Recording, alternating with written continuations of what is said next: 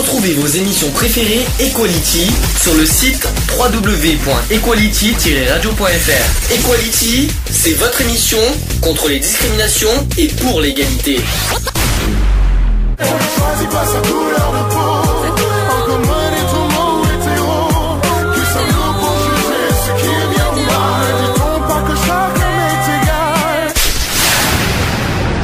L'union fait la force.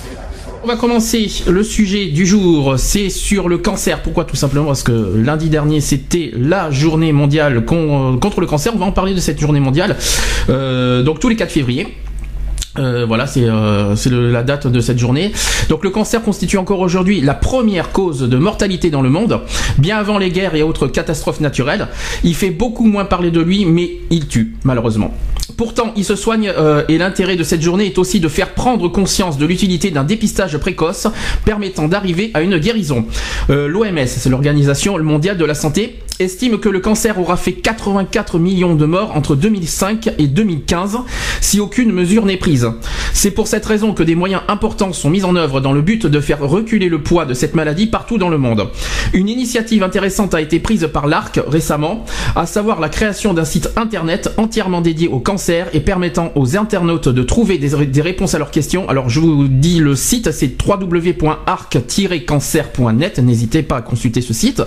Euh, les différentes régions du globe ne sont pas à égalité devant le, devant le cancer et si l'hémisphère nord bénéficie de moyens importants euh, de la détection et le traitement des cancers, les pays du sud, comme euh, à l'accoutumée, ne bénéficient pas de telles attentions.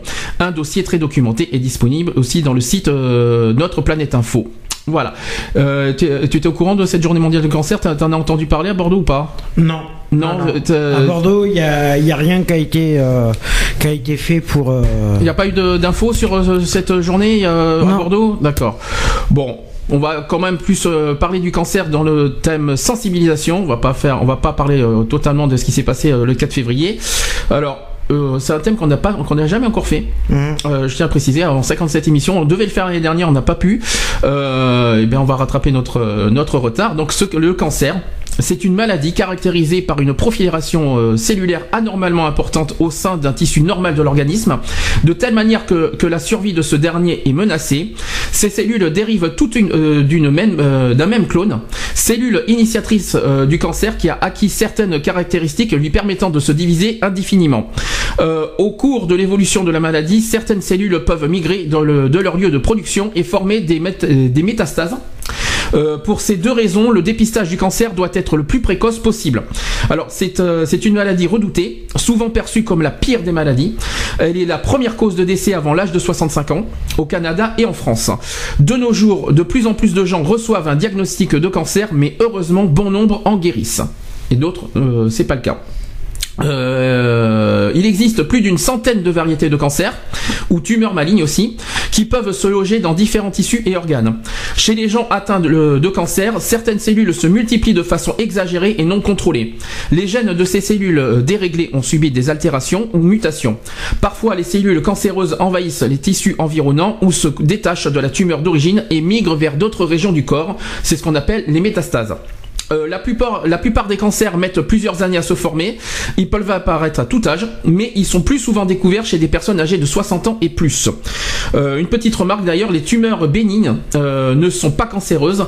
Elles ne risquent pas de détruire les tissus voisins et de disséminer euh, dans le corps.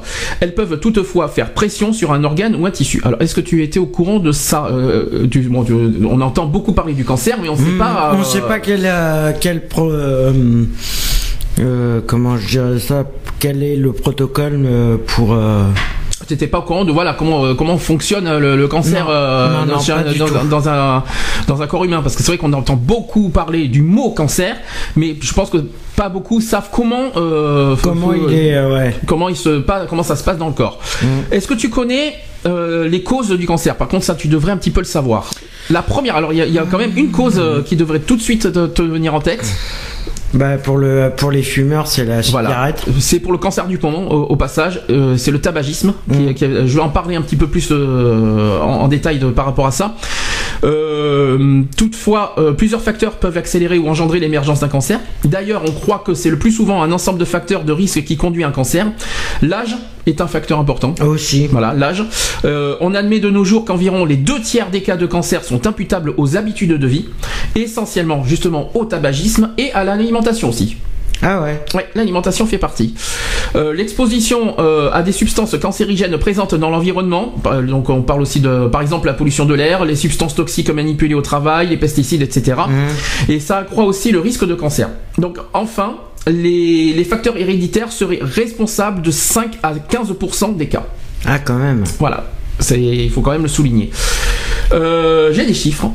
Voilà, des chiffres 2011 euh, du cancer en France, bien sûr. Donc chez l'homme, en 2011, on estime à 207 000 le nombre de nouveaux diagnostics de cancer en France métropolitaine. Cette estimation est de 158 500 chez les femmes. Le nombre de décès par cancer est estimé à 84 500 chez l'homme et 63 000 chez la femme. Euh, dans ces projections, cette année encore, avec 71 000 nouveaux cas, le cancer de la prostate reste de loin le cancer le plus fréquent chez l'homme et le cancer du poumon av- avant le oui le non c'est le cancer du prostate qui a été le plus fréquent chez l'homme avant le, cancer- le cancer du poumon quand même avec 27 500 cas. Le cancer colorectal concerne 21 500 cas. En termes de, de mortalité, le cancer de la prostate, euh, il y a eu 8 700 décès en 2011 et qui se situe après le cancer du poumon qui concerne 21 000 décès. Et le cancer colorectal avec 9 200 décès. Euh, avec 53 000 nouveaux cas en 2011, le cancer du sein est le plus fréquent chez la femme, avant le cancer colorectal avec 19 000 cas et le cancer du poumon 12 000 cas. Le cancer du sein se situe en tête de la mortalité avec 11 500 décès en 2011, mais le taux de mortalité diminue en France depuis près de 15 ans. Ouais, Chez la...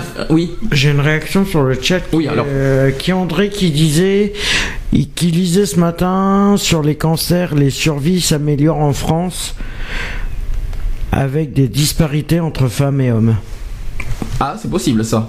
C'est ce qu'il vient de lire ce matin apparemment. D'accord, c'est ce qui a été c'est ce qui a été souligné euh, ce Ouais. matin. euh, D'accord, Mm. pourquoi pas, c'est possible. C'est ce qu'il lisait. euh, Alors, sur quel journaux je sais pas, mais D'accord. Il y a d'autres réactions? Non, pas encore.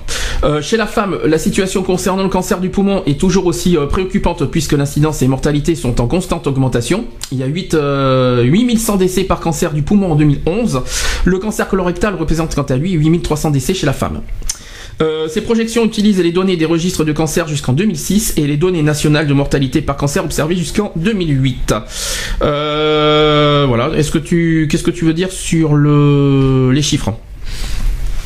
Bah, je trouve, euh, je trouve que c'est encore un peu élevé quand même. Hein. bah, C'est normal. faut- C'est la première cause de mortalité quand même. Il faut pas Mhm. oublier. Avant le SIDA, avant tout ce que, tout ce qu'on connaît. Euh, malheureux- euh, voilà. Ce qui est embêtant, c'est que chaque année, on entend euh, bah, des, des, des- même des gens connus qui, qui meurent de cancer. Mhm. À chaque fois, on entend cancer, cancer, cancer. Voilà, c'est c'est- terrible. Et euh, toutes les, tous les cancers ne sont pas, euh, comment dire, guérissables. Il faut pas oublier. Mhm. Euh, Il y a des cancers qui sont malheureusement euh, bah, impossibles à guérir. hein, euh, euh, voilà quoi. Est-ce que, est-ce que toi, tu as connu une personne qui a vécu le cancer? Ben, ma mère, ma mère étant a eu le cancer de la thyroïde. euh, Thyroïde, alors précision, euh, dis précision ce que c'est que la thyroïde? C'est une glande qui est au niveau de la gorge euh, Et alors, comment due au tabac justement. Et c'est guérissable la thyroïde? Bah, elle se l'est fait enlever, mais il y a toujours un toujours un germe qui euh, qui peut se redéconnecter euh, Et au niveau vocal, ça, ça voilà, on au perd- niveau vercal. elle a Vocal, per- vocal, pas vo- vercal. Au Vocal. niveau vocal, elle a perdu complètement sa voix et là, bon. Ou alors, euh, euh, alors on entend ces noix rauques, un truc comme ça. Mhm. D'accord.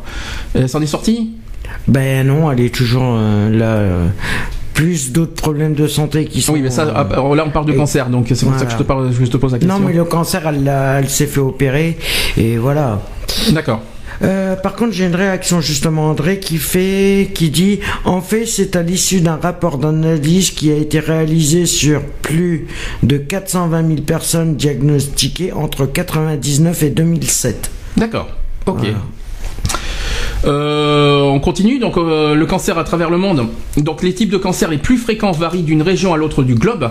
En Asie par exemple, les cancers de l'estomac, de l'œsophage et du foie sont beaucoup plus fréquents, notamment parce que l'alimentation des habitants comporte une grande euh, une grande part d'aliments très salés, fumés et marinés. ensuite, par exemple, en Afrique subsaharienne, les cancers du foie et du col de l'utérus sont très répandus à cause des virus de l'hépatite et du papillome humain, le VPH. Ensuite, on part en Amérique du Nord ainsi qu'en Europe. Les cancers du poumon, du côlon, du sein, du côlon, oui, du sein et de la prostate sont les plus fréquents, entre autres en raison du tabagisme. On va y, on va y revenir après, de mauvaises habitudes alimentaires et d'obésité. Quant au Japon, euh, la consommation de viande rouge, qui n'a cessé d'augmenter euh, au cours des 50 dernières années, a fait augmenter de 7 fois l'incidence du, euh, cancer du côlon. les émigrés finissent généralement par avoir les mêmes maladies que la population de leur pays d'accueil. Qu'est-ce que t'en penses? Mm. Euh, donc en fait, ça dépend voilà des, des habitudes de, de, On voit que chaque continent, euh, voilà, c'est différent. C'est pas les mêmes habitudes alimentaires, c'est pas les mêmes habitudes non plus. Euh, c'est selon voilà. Je, comme vous voyez, le tabagisme arrive, l'alimentation, vous voyez que, que ça en fait partie. Donc faut faire attention à ce qu'on mange aussi. Ouais, j'ai Lionel qui dit que son père est décédé à cause d'un cancer des intestins et qu'en fin de compte, ils ont pas pu l'opérer à cause du diabète. À cause du diabète. Ah Parce qu'il était diabétique. D'accord. Ça, ça, par contre, c'est euh, donc ah, euh, pourquoi euh, qu'est-ce que le diabète a à voir avec le cancer? Je pose la question parce que son père était atteint d'un cancer oui. des intestins mais il devait se faire opérer pour le cancer, mais, il n'a pas suis... pu parce qu'il était diabétique. Oui, mais c'est là que je pose comme question, qu'est-ce que le diabète, pourquoi le diabète empêche l'opération du cancer? Question que je te pose, Lionel, si tu sais quelque chose. Je euh, Ça serait bien parce que... Là, je peux pas. C'est, ça, c'est une, ouais, c'est une question qu'on peut, qu'on peut poser. Pourquoi le diabète empêche le... le par contre, en cancer de l'intestin, est-ce que c'est pas par rapport plutôt à... que si c'est l'intestin, il doit y avoir le, côté... Euh, comment ça s'appelle? Je, vais peut-être dire une bêtise, la digestion, des trucs comme ça, mais je, je, je pas si ça. le tube digestif. tube digestif. Je sais pas si ça a à voir avec ça, mais. Euh, c'est possible, mais je sais pas. Parce que normalement, quand le, diabète, c'est quoi? C'est dans le sang, je sais. Mais, mais euh, comment euh, alors, Question. Voilà, je pose la question à Lionel, si c'est, s'il connaît la réponse, qui nous répondent sur le chat. Taux de survie, tiens. Est-ce que au niveau des taux de survie, est-ce que d'après toi, tu connais à peu près les combien survivent bah, quand on atteint d'un cancer, combien combien on a de chances de survie? Hmm, Après, ça dépend de l'évolution du cancer. Ça dépend aussi du cas de cancer aussi. Oui, surtout. Voilà, aussi. Ça dépend pas forcément d'évolution. Aussi, il y a l'évolution, bien sûr, que ça peut être rapide comme euh, comme comme le SIDA par exemple. Tu peux avoir six euh, mois, tu peux avoir six mois de, de, vie encore, ou tu peux avoir un an, comme cinq ans, comme. Euh, c'est ça, ça dépend. Ça dépend le ça dépend le, le cancer et son évolution. Et son évolution, je pense que c'est ça. Donc par contre, les médecins ne peuvent pas le prédire mmh. avec certitude. L'évolution du cancer n'est ni les chances de survie pour une personne en particulier. Alors les statistiques concernant les, les taux de survie donnent néanmoins une idée de la façon dont la maladie évolue, c'est ce que tu viens de dire, au sein d'un large groupe de personnes. Une proportion importante de malades euh, guéris définitivement du cancer. Et selon un vaste, euh, une vaste enquête menée en France, plus d'un patient sur deux est toujours en vie 5 ans après avoir reçu le diagnostic. Ah ouais, quand même. C'est pas mal 5 ans quand même, hein. mais euh, ça dépend effectivement des cas et de la gravité mmh. du cancer, je pense. Mmh. Le taux de guérison dépend d'une multitude de facteurs, du type de cancer, on vient de le dire. Le pronostic est excellent en cas de cancer de la thyroïde, tiens, par exemple, mais il est beaucoup moins euh, en cas de cancer du pancréas. Mmh. Euh, ensuite, ça dépend aussi de l'étendue du cancer au moment du diagnostic, de la malignité des cellules, de la disponibilité euh, d'un traitement efficace, etc. Alors cancer est en, termes général désignant une maladie pour lesquelles certaines cellules d'un organisme adoptent un comportement anormal caractérisé. Alors là j'ai plusieurs points. Alors par une, indépendance vis-à-vis des signaux qui stimulent normalement la profilération cellulaire. Euh, deuxième point, une euh, insensibilité euh, aux signaux et mécanismes antiprolifératifs. une, aussi une capacité proliférative qui n'est plus limitée, croissance à l'infini. On parle aussi de la disparition du phénomène d'apoptose aussi d'une capacité anormale à susciter euh, l'angiogénèse, c'est pas fait dire c'est euh, l'acquisition d'un pouvoir invasif et de production de métastases. Alors, on parlera des métastases tout à l'heure, si j'ai tout ce qu'il faut. Alors les nouvelles cellules euh, résultantes dites cancéreuses ou tumorales peuvent former une, une tumeur maligne euh, ou se propager à travers le corps. Ce que vous avez entendu, c'est mon iPhone. Désolé. les facteurs du risque sont internes, génome mutation, induction par un agent infectieux, etc. ou externe, voilà. Euh, des facteurs hormonaux et aussi épigénétiques et euh, psychosomatiques, psychosomatiques sont possibles. 90 euh, à 95% des cas de cancer ne sont pas attribuables à, attribuables à des mutations génétiques. Qu'est-ce que tu en penses de tout ça mmh. Qu'est-ce que tu en penses on va y revenir, t'inquiète pas sur le tabac. non mais en fin de compte, c'est un cancer du foie qu'il avait son père. Ah, c'est pas pareil. Ah, le foie, c'est pareil. Le foie fait partie du tube digestif. Hein, oui, mais, et il est décédé à cause de son mais le diabète. Alors ça, c'est étonnant. Ça, c'est ah oui, c'est le diabète qu'il a. Oh, c'est pas le cancer. Il est pas mort du cancer, il est mort du. C'est le diabète. C'est le diabète. D'accord. Ça, c'est ça, c'est beaucoup plus embêtant. Euh, qu'est-ce que je voulais dire? Euh, la terminologie et l'étymologie. Alors l'oncologie, alors on parle d'oncologie, c'est une spécialité qui étudie les cancers. Mhm. Elle est souvent confondue par les médecins eux-mêmes et par le public avec la branche médicale de la, de la cancérologie qui diagnostique et traite, et traite les cancers. Les cancérologues peuvent être, selon leur spécialité, chimiothérapeute ou radiothérapeute, c'est complètement mhm. différent, du fait d'une image négative sur le pronostic après du, euh, auprès du cancer. Euh, d'ailleurs, le cancer a de nombreux synonymes employés par les médecins. On parle de tumeur maligne, de la néo néoplasie, le néoplasme, le euh, la polymitose ou alors le carcinome. Voilà, si euh, ces termes-là vous disent quelque chose, voilà, mais ça fait partie euh, du cancer. Certains termes sont plus répandus dans la langue populaire. On parle de tumeur. Alors les tumeurs, moi, je, la, tumeur, le premier truc qui me vient, c'est tumeur du cerveau. Hein, et on parle aussi de crabe. Alors ça, par contre, je sais pas d'où ça sort, mais voilà, le, crabe fait partie. oui, parce que oui, pourquoi crabe? Tiens, bonne question. Pourquoi crabe Alors là, je sais pas du tout. Mais c'est quoi le cancer C'est quoi le un virus Non, c'est quoi le cancer C'est aussi un animal, le cancer. Ah oui, le signe du eh cancer. le signe du, cancer, c'est un crabe. C'est un crabe. Parce que en fait, en latin, cancer, ça veut dire crabe, euh, ou alors ça veut dire chancre aussi, pour ceux qui ne savent pas. Mhm. euh, et euh, en grec, par contre, ça veut dire écrevisse. Ça, ça, vient du, grec karkinos, ça veut dire écrevisse. Pour ceux qui ne le savaient pas, bah voilà, au moins je vous ai appris quelque chose. Mhm. Euh, ce nom aurait été euh, donné par Hippocrate parce que le cancer a des veines étendues de tous côtés, de même que le crabe a des pieds. Ah oui, des, des pattes, euh, oui, ben oui. Voilà. Bon, donc pour ceux qui ne connaissaient pas pour le mot cancer, bah, au moins je vous ai appris quelque chose. Euh, quand les cellules normales. Ah, il y a André qui dit qu'il savait pas justement que le crabe venait de. Voilà, mais au moins je euh, ça vient du latin. Voilà, euh, cancer en latin ça veut dire crabe pour ceux qui savaient pas. Ah ben, voilà. Et langouste, c'est quoi cette histoire? Langouste? Qu'est-ce que langouste? Je sais pas. Il... Langouste, qu'est-ce que langouste vient faire là-dedans Je sais pas. Lionel parle des langoustes. Là, je. Ah non. Alors je répète. en latin c'est crabe et en en, grec c'est écrevisse. C'est pas langouste. non, ça n'a rien à voir. Ah, d'accord. C'est une boutade. Une petite boutade sur le chat, pourquoi pas. allez, histoire de dire. Alors, euh, il existe généralement alors plusieurs choses. Alors, il y a les carcinomes, ce sont des euh, alors le cancer d'un épithélium, c'est-à-dire une surface composée uniquement de cellules. Après, on parle de sarcome. Est-ce que tu sais, ça te dit quelque chose, sarcome? On entend beaucoup parler de sarcome. Hein. Alors, c'est les cancers profil, euh, proliférants dans les tissus conjonctifs de comme les os. D'accord Et après, euh, là par contre, tu devrais, euh, si tu connais le, un petit peu latin, les cancers hématopoétiques, euh, oh, c'est pas facile à dire, ça y est, je l'ai dit, c'est quoi ça? Alors, hémato? C'est cancer de la peau. Alors, c'est quoi hémato? Hém... hématome, même. Non, hémato. En, latin. Eh bien, c'est le sang, c'est le sang. Hum. Oui, c'est le cancer du sang. Le cancer des cellules sanguines. Alors, alors cancer du sang, c'est euh, tiens justement, cancer du sang, ça, veut dire qu'on est plus un autre nom. C'est quoi le cancer du sang? Justement. Parce que ça existe le cancer du sang, mais il y a un nom spécifique pour le cancer du sang. Est-ce que tu le connais? Non. C'est la leucémie. Oui, bah oui. Voilà, pour ceux qui ne... la leucémie, c'est le cancer du sang pour ceux qui ne, ne savaient pas. Euh, alors, il existe un classement selon les organes touchés. Alors, par exemple, le cancer du sein, le cancer du côlon, euh, les cancers du pancréas. On parle aussi de la myélome multiple. Est-ce que tu sais ce que c'est? Myélome. Ah, ça, il faut le savoir. Myélome. ça, tu devrais le savoir. C'est la moelle osseuse. Ah, je suis pas médecin.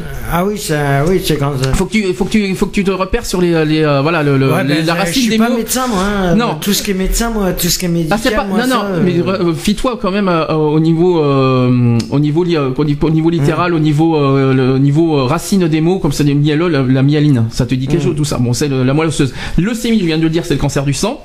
Le sarcome de Kaposi. Alors c'est le cancer des vaisseaux sanguins. Tu savais pas. Alors après lymphome, ça c'est moins, connu, c'est la maladie de, de Hodgkin, euh, on appelle ça aussi lymphome non euh, Hodgkinien. Alors je je connaissais pas. Ça, désolé pour les pour les euh, pour les. On me dit que canal carpien. Oui, ça c'est encore autre C'est chose. Lionel qui me dit ça. Euh, je connais pas. Je, je, je vais peut-être vous trouver euh, si je si j'ai tout ce qu'il faut. Alors ça, euh, pour les âmes sensibles, euh, le cancer des testicules, Ah, ça, oui. malheureusement, euh, et le cancer des poumons qui est causé le plus souvent par la cigarette ou autre. Ça, on en reviendra tout à l'heure. Euh, il existe presque autant de sources de cancer que de tissus dans l'organisme. Certains sont toutefois plus fréquents que d'autres. Alors, au niveau génétique. D'un point de vue euh, pathologique, les cancers sont des maladies génétiques, c'est-à-dire qu'ils ont pour origine une modification quantitative ou qualitative de nos gènes. Comme il s'agit d'altérations génétiques somatiques qui ne sont euh, présentes que dans le tissu malade, la plupart des cancers ne sont donc pas eux-mêmes héréditaires. Seul un terrain plus ou moins favorable pouvant l'être. Les cancers familiaux euh, concernent 10% des cancers humains Ah, quand même. tout de même, qui sont associés à une altération constitutionnelle ou euh, germinale aussi d'un gène. Cette altération est donc présente dans toutes les cellules de l'organisme. Euh, on appelle ça euh, ou- également aussi les gamètes incluses. hein. Les gamètes, c'est ce que c'est les gamètes. hein. Euh, elle peut être entre, euh, elle peut être transmise malheureusement à la descendance. Voilà, donc euh, de parents à enfants. Voilà. Donc il y a trois grandes catégories de gènes associés aux maladies cancéreuses. Alors on parle des oncogènes, des gènes suppresseurs et les tumeurs et les gènes de réparation de l'ADN. Alors je vais expliquer tout ça. Alors les oncogènes, lorsqu'ils sont euh, dans leur état normal et, euh, oncogènes euh, lorsqu'ils sont mutés, euh, sont les régulateurs positifs de la profilération cellulaire. Ils deviennent hyperactifs et leur modification est dominante car il suffit euh, qu'une des deux copies du gène soit modifiée. On a identifié actuellement euh, plus de 100 oncogènes, il y en a une centaine. Les plus connus sont les gènes ARAS, MIC ou ABL. D'accord? La seconde catégorie comprend les gènes suppresseurs de tumeurs, qui sont des régulateurs négatifs de la profilération cellulaire. Donc voilà. Les deux copies de ces gènes sont inactivées dans les cancers. Et enfin, troisième catégorie qui correspond aux gènes des multiples systèmes de réparation qui sont capables de détecter et de, réparer les lésions de l'ADN qui ont modifié les oncogènes ou, les gènes suppresseurs de tumeurs. Ces, ces systèmes de réparation sont euh, également inactivés dans les cellules cancéreuses. Est-ce que dans le chat il y a des réactions, s'il te plaît? Ouais, j'ai Lionel qui me dit si je me trompe pas, les cancers sont quasiment traitables, sauf s'il y a des métastases. Alors les métastases, euh, j'ai pas exactement euh, expliqué ce que c'est que les métastases, j'en ai un petit peu, euh, j'en parlerai tout à l'heure, parce que j'ai un dossier complet, par rapport à ça. Bien, origine du cancer. Est-ce que tu sais que- comment comment est apparu le cancer? Alors, je vais vous le dire. Euh, donc, d'abord, environ 15% des cancers humains peuvent être associés à des agents infectieux. Cela peut être des virus comme euh, le virus de l'hépatite, B et cancer du foie. On parle aussi de papillomavirus humain et cancer du col de l'utérus. Euh, le virus d'Epstein- d'Epstein-Barr et le foam de Burkitt. Alors plus rarement des, euh, des bactéries. Alors on parle des euh, ou le cancer gastrique, ou encore plus rarement aussi des parasites. Alors ça, c'est pas facile à dire. Le schistomose euh, et cancer du foie. Dans tous ces cas ou outre, euh, euh, outre l'infection, on trouve également des altérations d'oncogènes et de gènes suppresseurs dans les tumeurs. L'agent infectieux euh, n'intervient qu'à une étape de processus de transformation cellulaire. Alors, l'origine des altérations qui modifient les oncogènes et les gènes suppresseurs de tumeurs est multiple. On les classe généralement en deux catégories. Alors, on- il y a la catégorie exogène et la catégorie endogène. Je vais expliquer. Euh, L'origine exogène correspond à toutes les expositions environnementales auxquelles un organisme est soumis. est soumis. Cela va du tabac aux ultraviolets euh, du soleil, et oui, malheureusement, les ultraviolets du soleil en font partie, en passant par l'amiante, les radiations gamma, l'alcool aussi, euh, nombreuses autres aussi substances euh, auxquelles un individu est exposé volontairement ou- et, euh, ou involontairement. Peuvent agir directement au niveau de notre ADN et provoquer des altérations comme certaines molécules dans le tabac ou les ultraviolets et, ou provoquer aussi des états inflammatoires favorisant l'apparition de cellules cancéreuses. L'alcool par exemple. Euh, la deuxième catégorie, c'est la catégorie euh, d'origine endogène, qui sont provoquées en partie par les molécules issues euh, de notre métabolisme, comme les espèces réactives à l'oxygène. Euh, chaque jour, notre ADN subit des millions d'agressions de la part de, ces molécules, mais dans, de très euh, grandes majorités des cas, celles-ci sont réparées de manière très efficace. Néanmoins, il suffit d'une défaillance de la réparation d'un gène important pour enclencher ou continuer un processus de transformation cellulaire. Des travaux récents en 2007 suggèrent que les systèmes de réparation de l'ADN ont une efficacité qui diminue avec l'âge. Voilà, je t'ai un petit peu expliqué tout ça. Il y, a Lionel, y a Lionel qui me disait les UV sont très bons pour le cancer de la peau. Ah non. Ah non. Il y a aussi les graines Pour, euh, beauté qui peuvent être cancéreux. Ah, c'est le contraire. C'est bon pour bronzer si vous voulez, mais c'est pas très bon pour la peau. Enfin, ça dépend. euh, Non puis- mais, non mais, euh, oui, pour attraper le cancer de la peau, Hmm. les UV, c'est ce qu'il voulait dire. Les rayons de soleil, euh, Mm. voilà, il faut faire attention à pas mal. Et puis il n'y a, pas que le, il y a pas que le soleil, il y a le soleil Il y, a pour le cancer de la peau. il y a des grains de beauté aussi qui peuvent être cancéreux. Exactement. Alors ça, c'est quelque chose qu'il fallait souligner. Qui c'est qui a dit ça? Lionel. Lionel, exact. Je le confirme. Et euh, plus, il faut faire très attention aux grains de beauté. Que, si vous voyez que le, le grain de beauté est assez euh, gros, on va dire, il faut que vous consultiez le, votre médecin d'urgence, voir si euh, il y a des risques cancérigènes. euh, voilà, il faut faire attention. Plus c'est gros, plus c'est dangereux. Alors, on continue le sujet du cancer. La chronologie de cette de la transformation cancéreuse, je vais vous en parler. Donc, on parle en premier le cancérogenèse. Ça te parle pas, je suppose. Non. Alors, le stade de cancérogenèse, c'est de la transformation cancéreuse nécessite deux étapes. Alors, l'initiation et la promotion, euh, voilà, c'est l'initiation et la promotion. Euh, ces deux étapes sont obligatoirement successives et l'initiation précède toujours la promotion, sans quoi le processus cancéreux s'arrête. Alors, l'initiation correspond à l'accumulation des anomalies génétiques. Elle comporte également deux, deux éléments majeurs que je vais vous citer. Il y a l'immortalisation, euh, c'est-à-dire que les cellules deviennent incapables d'initier leur propre mort. Et aussi, euh, le, le deuxième élément, c'est la perte d'homéostasie, c'est-à-dire que l'homéostasie, d'ailleurs, est caractérisée normalement par un équilibre euh, division-mort qui assure le maintien de la taille et de la fonctionnalité d'un organe. Voilà, donc ça, au moins, je t'ai appris euh, un petit peu là-dessus. Euh, clair. D'ailleurs, l'initiation, c'est la conséquence de la cancer, euh, de la cancer, euh, de la carcinogenèse. C'est pas facile à dire tout ça. Euh, L'action des carcinogenèses, euh, les carcinogènes plutôt, mutent des gènes importants dans le maintien de l'intégrité et des caractéristiques de chaque type euh, cellulaire. Le deuxième, euh, la deuxième étape du cancérogénèse, c'est la promotion. La promotion d'ailleurs recouvre la réception par la cellule de facteurs de prolifération qui vont entraîner les divisions. Ces signaux vont donc pérenniser euh, les anomalies au cours des divisions et ainsi assurer la descendance de la cellule normale.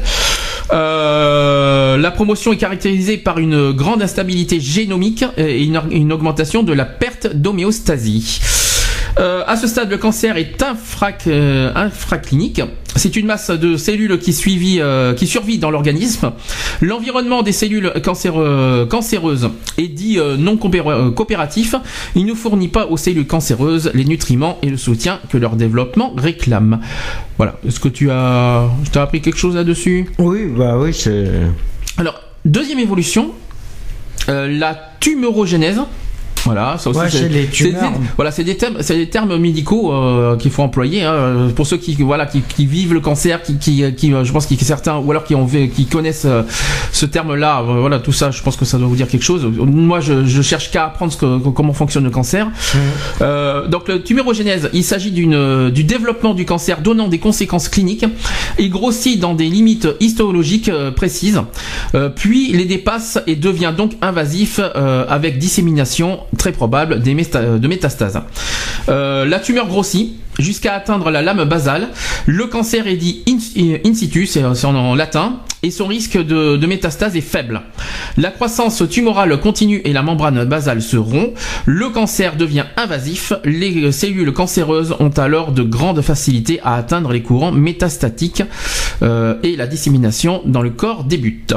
Donc ça c'est le tumorogénèse. Donc l'évolution de tout ça. Donc le cancer va euh, premièrement se développer de manière locale. Donc je vais vous donner un petit peu comment évolue le cancer. Donc euh, le cancer va se développer de manière locale. Il provoque dans ce cas une compression des organes voisins, voire un envahissement et une destruction des tissus adjacents. Ensuite, il se développe de manière régionale. Il envahit les ganglions lymphatiques où logent les cellules euh, du système immunitaire. Puis par la suite, il se propage à distance de la tumeur initiale et former des métastases. Il y a souvent une confusion chez les patients et leurs familles. Par exemple, le cancer du sein avec des métastases au niveau du cerveau ne donne pas un cancer du cerveau. C'est un exemple. Euh, c'est toujours d'ailleurs le cancer du sein initial, mais qui est développé ailleurs. Il faut continuer à le traiter comme un cancer du sein. La localisation des métastases ne se fait pas complètement au hasard. Les métastases de certains organes se localisent de préférence dans des types d'organes bien marqués. D'accord Mhm. L'évolution dépend du type du cancer et de sa prise en charge. Certains ne font que très peu de métastases. Peut-être que si quelqu'un sait ce que c'est que les métastases, parce qu'on on entend beaucoup parler de métastases, Lionel, si tu peux me dire ce que c'est que les métastases, ça serait sympa. Euh, qui nous donne ça sur le chat. Ils sont très sensibles au traitement euh, permettant d'aboutir, euh, dans la grande majorité des cas, à une rémission complète et prolongée. Euh, d'autres sont encore très difficilement maîtrisables et peuvent entraîner le décès à court terme. Une évaluation précise du type de cancer auprès d'un médecin spécialisé est donc indispensable. Voilà. Qu'est-ce que tu en mhm. penses de ça, sur l'évolution? Bah, ça évolue. ça, ça, va si ça va si c'est pris à temps, on peut. ouais. Alors. C'est général, ça dépend. D'accord. Alors, je vais en venir à ce que, au, sujet de départ, surtout sur les, risques, les facteurs de risque de, du mhm. cancer. Là, on va en venir. Alors, euh, oui. Les métastases sont des tumeurs cancéreuses. Tout simplement, c'est tout simplement ça. Tout ça. Et, comment ça se forme les métastases Comment on les euh, comment les euh, comment les chope On ne sait pas. Il y a, il y a, si des, nous dire, voilà. si Lionel, tu peux nous dire comment attraper euh, les métastases Comment comment les métastases on les chope Voilà, c'est une question importante. Et eh bien, je vais arriver sur les facteurs de risque. Et là, il va y avoir deux petites, pas mal de choses à dire.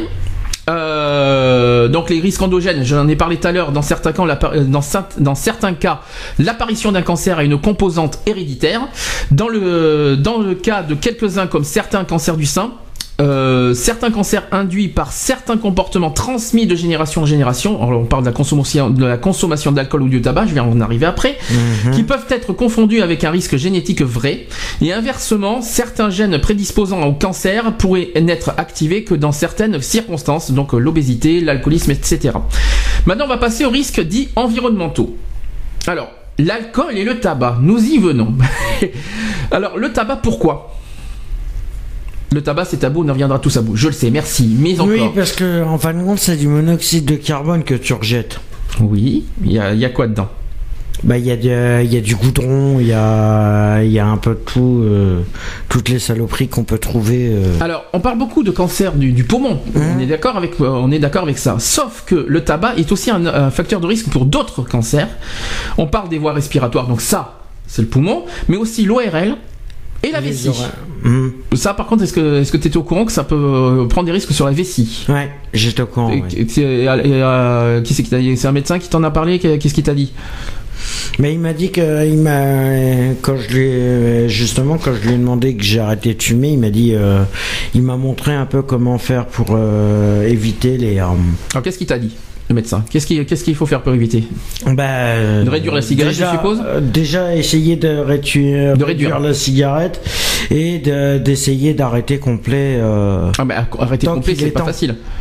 Tant qu'il est encore temps. D'accord. Est-ce que ça te dit quelque chose, l'éthanol?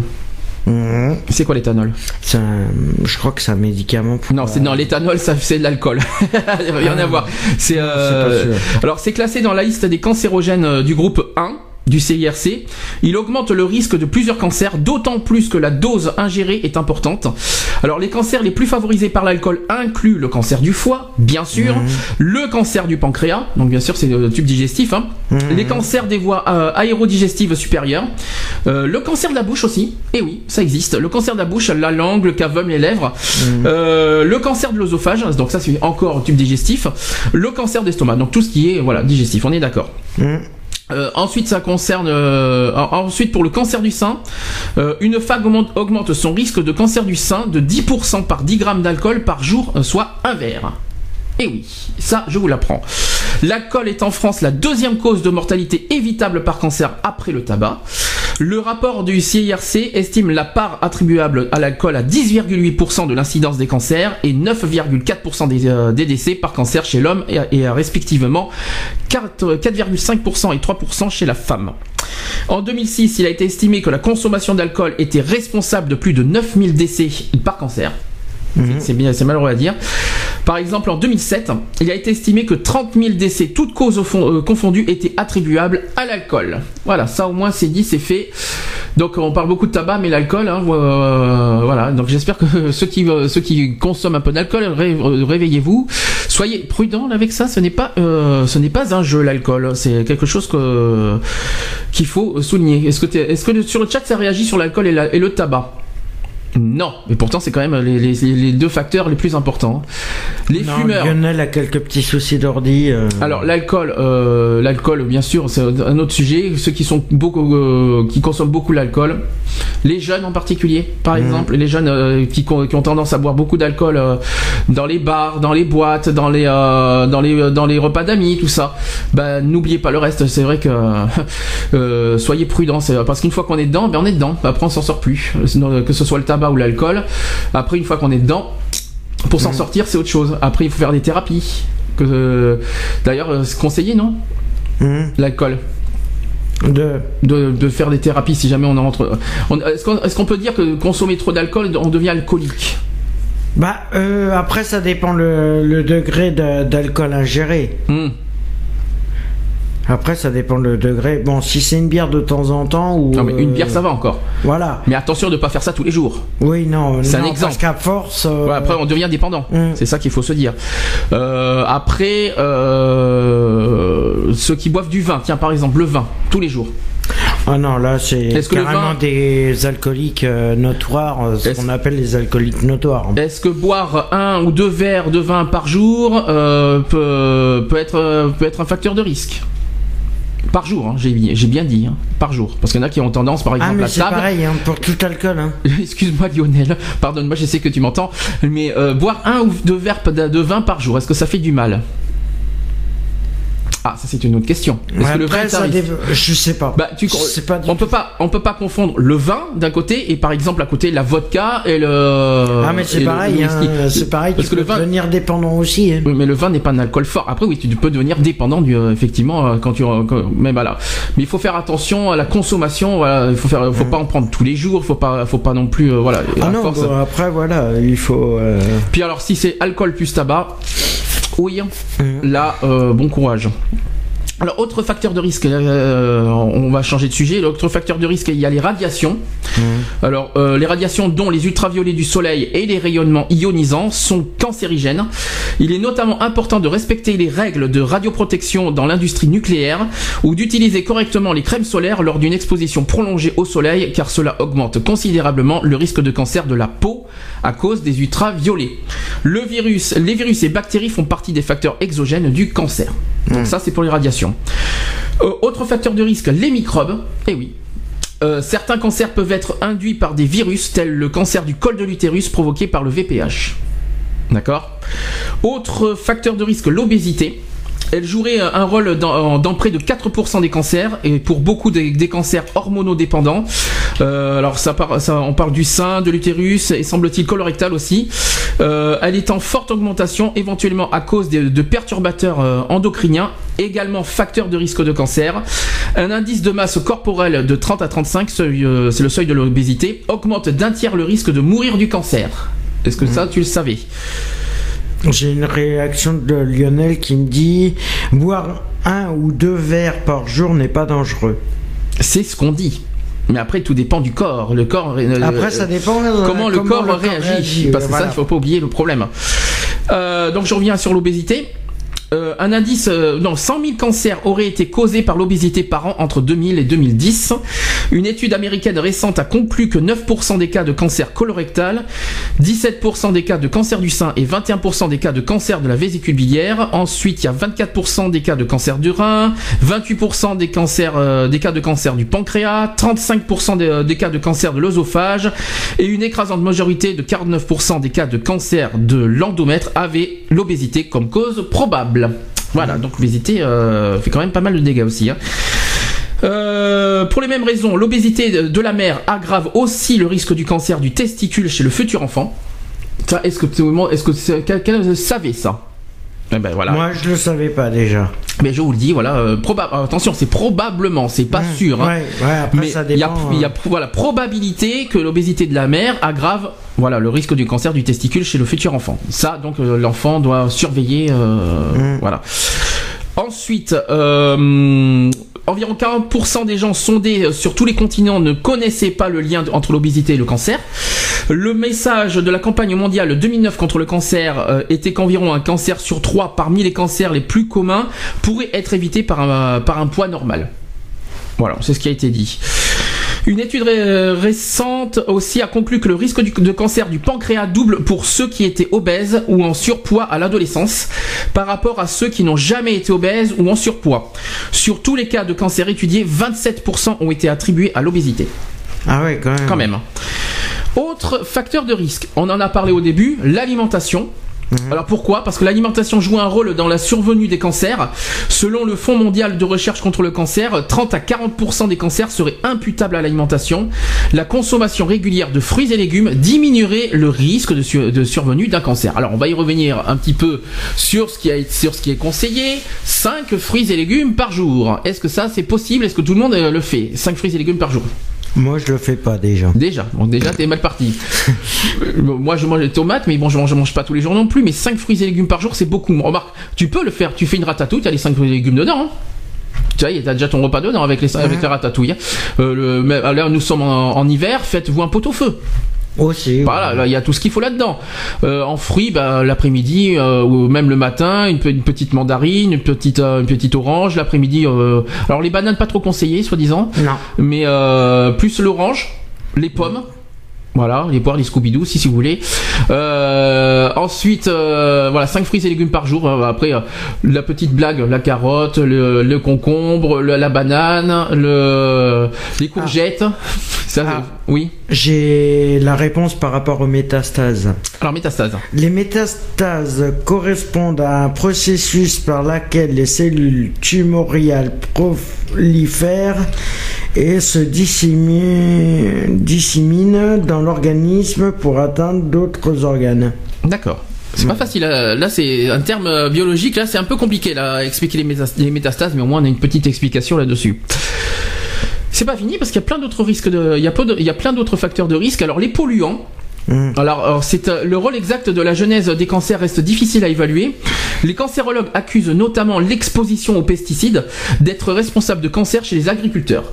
Ah, ça, euh, ça par contre, oui. oui alors, euh, ça relève également de la pollution des euh, les cancers provoqués par le contact en milieu professionnel avec des produits cancérogènes, notamment l'amiante, le benzène, le benzène plutôt, l'arsenic, le formaldéhyde, le gaz moutarde, ça me dit rien du tout, l'iode 131, le radon, etc.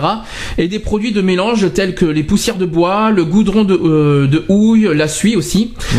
Et l'Organisation mondiale de la santé, l'OMS, estime à 10% la proportion de cancers liés au travail, ce qui correspond à plus de 200 000 décès annuels.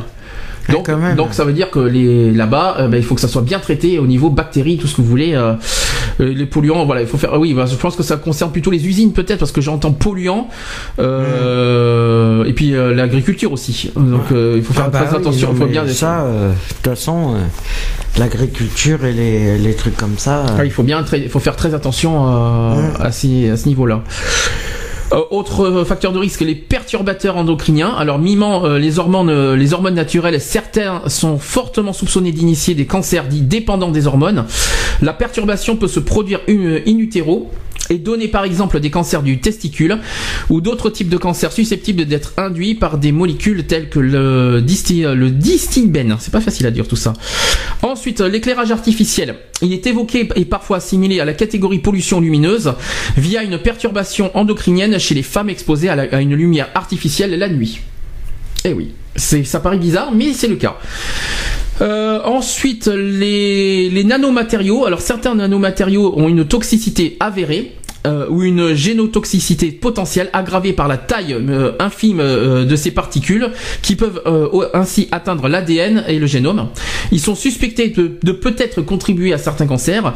Un projet européen qui s'appelle Nanogénotox doit euh, préévaluer cette question ou au moins proposer des outils de mesure du risque sur la base de tests faits euh, sur 14 matériaux à base de dioxyde de titane. Hmm. Euh, également aussi à base de, de silice et de nanotubes de carbone. Voilà on a fait un petit peu le tour des, facteurs de risque. Alors, est-ce que tu étais au courant de pas mal de choses là-dessus? Peut-être qu'on vous a appris des choses là-dedans T'as as appris des choses là aussi? Je pense que les, les, euh, les, auditeurs aussi ont dû apprendre ah pas mal de choses. C'est sûr. Bon, mais Lionel, apparemment, il a vraiment des soucis. D'accord, mais de toute façon, il m'écoute, je, il doit pas être loin. Oui, oui, je sais qu'il nous écoute, mais euh, voilà, il- son ordi, à mon avis, elle doit avoir un petit souci. Alors faisons un petit peu de prévention, parce qu'il faut pas oublier que notre émission fait de la sensibilisation, mais aussi de la prévention. Alors, la prévention du cancer se fonde sur deux points. L'évitement ou la diminution de l'exposition aux cancérogènes de l'environnement et industriel, principalement la lutte euh, contre le tabagisme, la consommation excessive d'alcool, et de graisse animale, l'exposition excessive au soleil, les normes de construction, la radioprotection, la manutention des produits dangereux dans le cadre professionnel. Voilà, ça c'est le premier point. Le deuxième point, c'est le rôle protecteur euh, de certains éléments, donc les fibres, les vitamines et autres antioxydants, les céréales, les légumes verts, euh, les fruits, ainsi que le thé vert qui est euh, plus dans le dans le que le qui est plus que le noir, ou le chocolat et plus précisément les aliments contenant de la caté- catéchine. Consommer une gousse d'ail par jour réduit de moitié le risque de cancer de l'estomac. Est-ce que tu étais au courant? Voilà, eh ben, je vous le dis. Euh, je vous le dis franchement, donc une gousse d'ail, euh, consommer une gousse d'ail par jour. hein. Une gousse d'ail, euh, par contre, euh, mettez ça Bonjour dans. la laine. Alors, euh, je vous le dis, ouais, déjà d'une, bonjour la laine, et de deux, euh, ne mangez pas comme ça la gousse d'ail. Mettez ça plutôt dans une salade, euh, Mhm. ou alors dans un dans un truc de la viande, mais voilà, mais mangez pas comme ça l'ail parce que c'est pas très euh, pas très bien. Donc, euh, et ça réduit si aussi. on veut des brûlures d'estomac, il n'y a rien de tel pour les Et ça, manger ça réduit, alors, en plus, ça réduit de moitié le risque de cancer de l'estomac, du côlon et du rectum. Voilà, ça fait les trois. Euh, le, le- le traitement des lésions euh, précancéreuses peut y être ajouté pour éviter les métastases, bien qu'il s'agisse aussi de traitements curatifs. Il convient de faire la différence entre la prévention, qui cherche à diminuer euh, la survenue de la maladie en luttant contre ses facteurs favo- favorisants, et le dépistage, qui cherche à mettre en évidence une maladie de manière euh, précoce pour la traiter plus facilement. Alors, euh, il existe là, euh, en termes de prévention, le plan cancer qui existe depuis 2003. Alors, il y a eu un plan cancer entre 2003 et 2007, et là, il y a un, il y a un plan cancer actuellement qui date de 2009 jusqu'à 2013, qui prévoit une réorganisation de la recherche médicale, le renforcement de la prévention primaire, des efforts de dépistage, une amélioration de la prise en charge des maladies, des aides de l'insertion sociale des malades et des actions pour améliorer l'environnement. Bien, J'espère que ça va donner quelque chose, surtout au niveau des. Moi, je pense surtout sur le la prise en charge, parce que voilà, c'est pas assez. euh, moi, je, je, je- ouais, je- il y a quelque chose là-dessus. euh, moi, ça me dérange que, que le cancer soit pas si euh, pris en charge par la par la Mhm. Sécu. Là-dessus, euh, il y a des choses encore à. à- c'est comme le SIDA d'ailleurs. hein, c'est pareil. hein. Ouais, ça. Là-dessus, je comprends pas. Je sais pas ce que toi tu en penses. Non, mais bon, voilà, c'est comme euh, il y a plein d'inégalités euh, dans ce système aussi. Alors, euh, prochaine, prochaine étape, on va parler des traitements. Alors le traitement est effectué en milieu spécialisé, en règle sur une stratégie définie par une équipe médicale euh, pluridisciplinaire. Alors les spécialités, il y a l'oncologie, la radiothérapie, la chirurgie, la gynécologie, la gastro-entérologie, etc.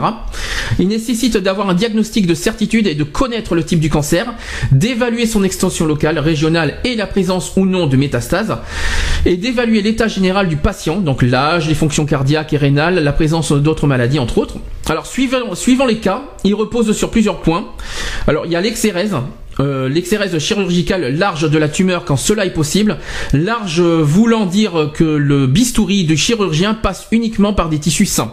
D'accord Deuxième cas, il y a un traitement mini-invasif euh, percutané euh, à- par radiofréquence micro-ondes ou cryo- cryothérapie en complément ou en alternative à la chirurgie. La fameuse chimiothérapie, la- et aussi la prescription de médicaments qui s'attaquent euh, qui s'attaquent au cancer et à ses métastases. On parle aussi de la radiothérapie, euh, l'irradiation de la tumeur qui permet euh, de faire fondre voire disparaître euh, la tumeur. Voilà. Et certains cancers peuvent bénéficier également d'un traitement hormonal. Voilà. Ou alors d'un traitement à visée immunologique euh, consistant à augmenter l'action du système immunitaire. Euh, aussi d'un traitement à base d'ultrasons, une technologie en plein développement en s'appuyant sur la focalisation d'un faisceau ultrasonore très puissant sur, euh, sur une métastase. Et aussi d'un traitement par photochimiothérapie qui consiste à détruire les cellules cancéreuses, notamment pour, dans les cancers de la peau au moyen de substances chimiques devenant toxiques à la lumière. Je voulais juste parler de, euh, au niveau économique que la chimiothérapie et la chirurgie lourde euh, ainsi que les traitements au long euh, cours font du cancer une des maladies financièrement les plus coûteuses de la pour la société en France. Le coût social du cancer est difficile à évaluer mais est important de ne, et ne cesse d'augmenter avec l'industrialisation des pays pauvres et l'évolution de leur mode de vie et de l'espérance de vie. Le cancer tend à se globaliser sur la planète.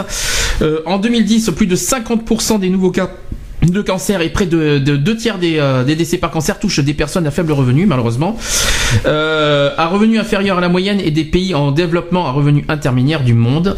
En 2030 le euh, oui en 2030 le monde en développement sera censé supporter 70% du, du fardeau mondial du cancer. Et oui ça c'est triste à dire. En France dans les années 2000 environ 280 000 nouveaux cas étaient détectés par an et avec une augmentation régulière du nombre des cas avec 358 000 nouveaux cas attendus en 2010 selon les modélisations de l'INVS. J'entends une porte qui est avec nous. Nous avons un arrivant qui est Philippe. Qui est Philippe, qui va s'installer. Est-ce que tu veux dire deux petits mots d'entrée euh, sur le cancer? Est-ce que tu as des petits euh, des mots à dire des, euh, au niveau prévention, au niveau sensibilisation Est-ce que tu as des, choses à dire là-dessus? Bah, Un petit peu, oui. Ah bah, c'est une cause très très importante, le cancer. il faut savoir, alors parce qu'il y a beaucoup de gens qui sont un petit peu désorientés dès qu'on parle de cancer, il faut savoir que beaucoup de cancers aujourd'hui se guérissent. Donc ça, c'est l'évolution de la recherche. Malheureusement, pas tout. Hein. Pas tout, pas tout, pas tout. Mais on peut pas tout guérir euh, d'une seule, euh, d'une seule fois. Mais en tous les cas, euh, sur les 30 dernières années, il y a énormément de progrès mmh. au niveau de la recherche, de la médecine, qui ont fait que certains cancers se guérissent ou en tous les cas, il y a énormément d'améliorations. Bon bah c'est parfait, tout le monde est là. René vient d'arriver aussi à son tour. Comme ça, tout le monde est. René, René, installe-toi sur le micro 1. Est-ce que tu as des messages de prévention, des sensibilisations à dire sur le cancer? Mais faut être vigilant, faut faire attention, ne pas manger gras. Mais pour toi, pour toi qu'est-ce que tu appelles être vigilant? Comment? Mais vigilant en matière de préconisation de sa santé. Mhm. C'est-à-dire que euh, faire attention à l'alimentation, voilà, faire, attention, faire attention à, aux abus, Alors, euh, le tabac, c'est parfait, euh, toutes ces petites choses-là qui sont en tous les cas des vecteurs pour. Philippe, donne, donne, donne leur, donne leur comment il faut faire pour arrêter de fumer, eh donne ben, leur l'explication. Eh ben, pour arrêter de fumer, c'est tout simple, il faut dire j'arrête.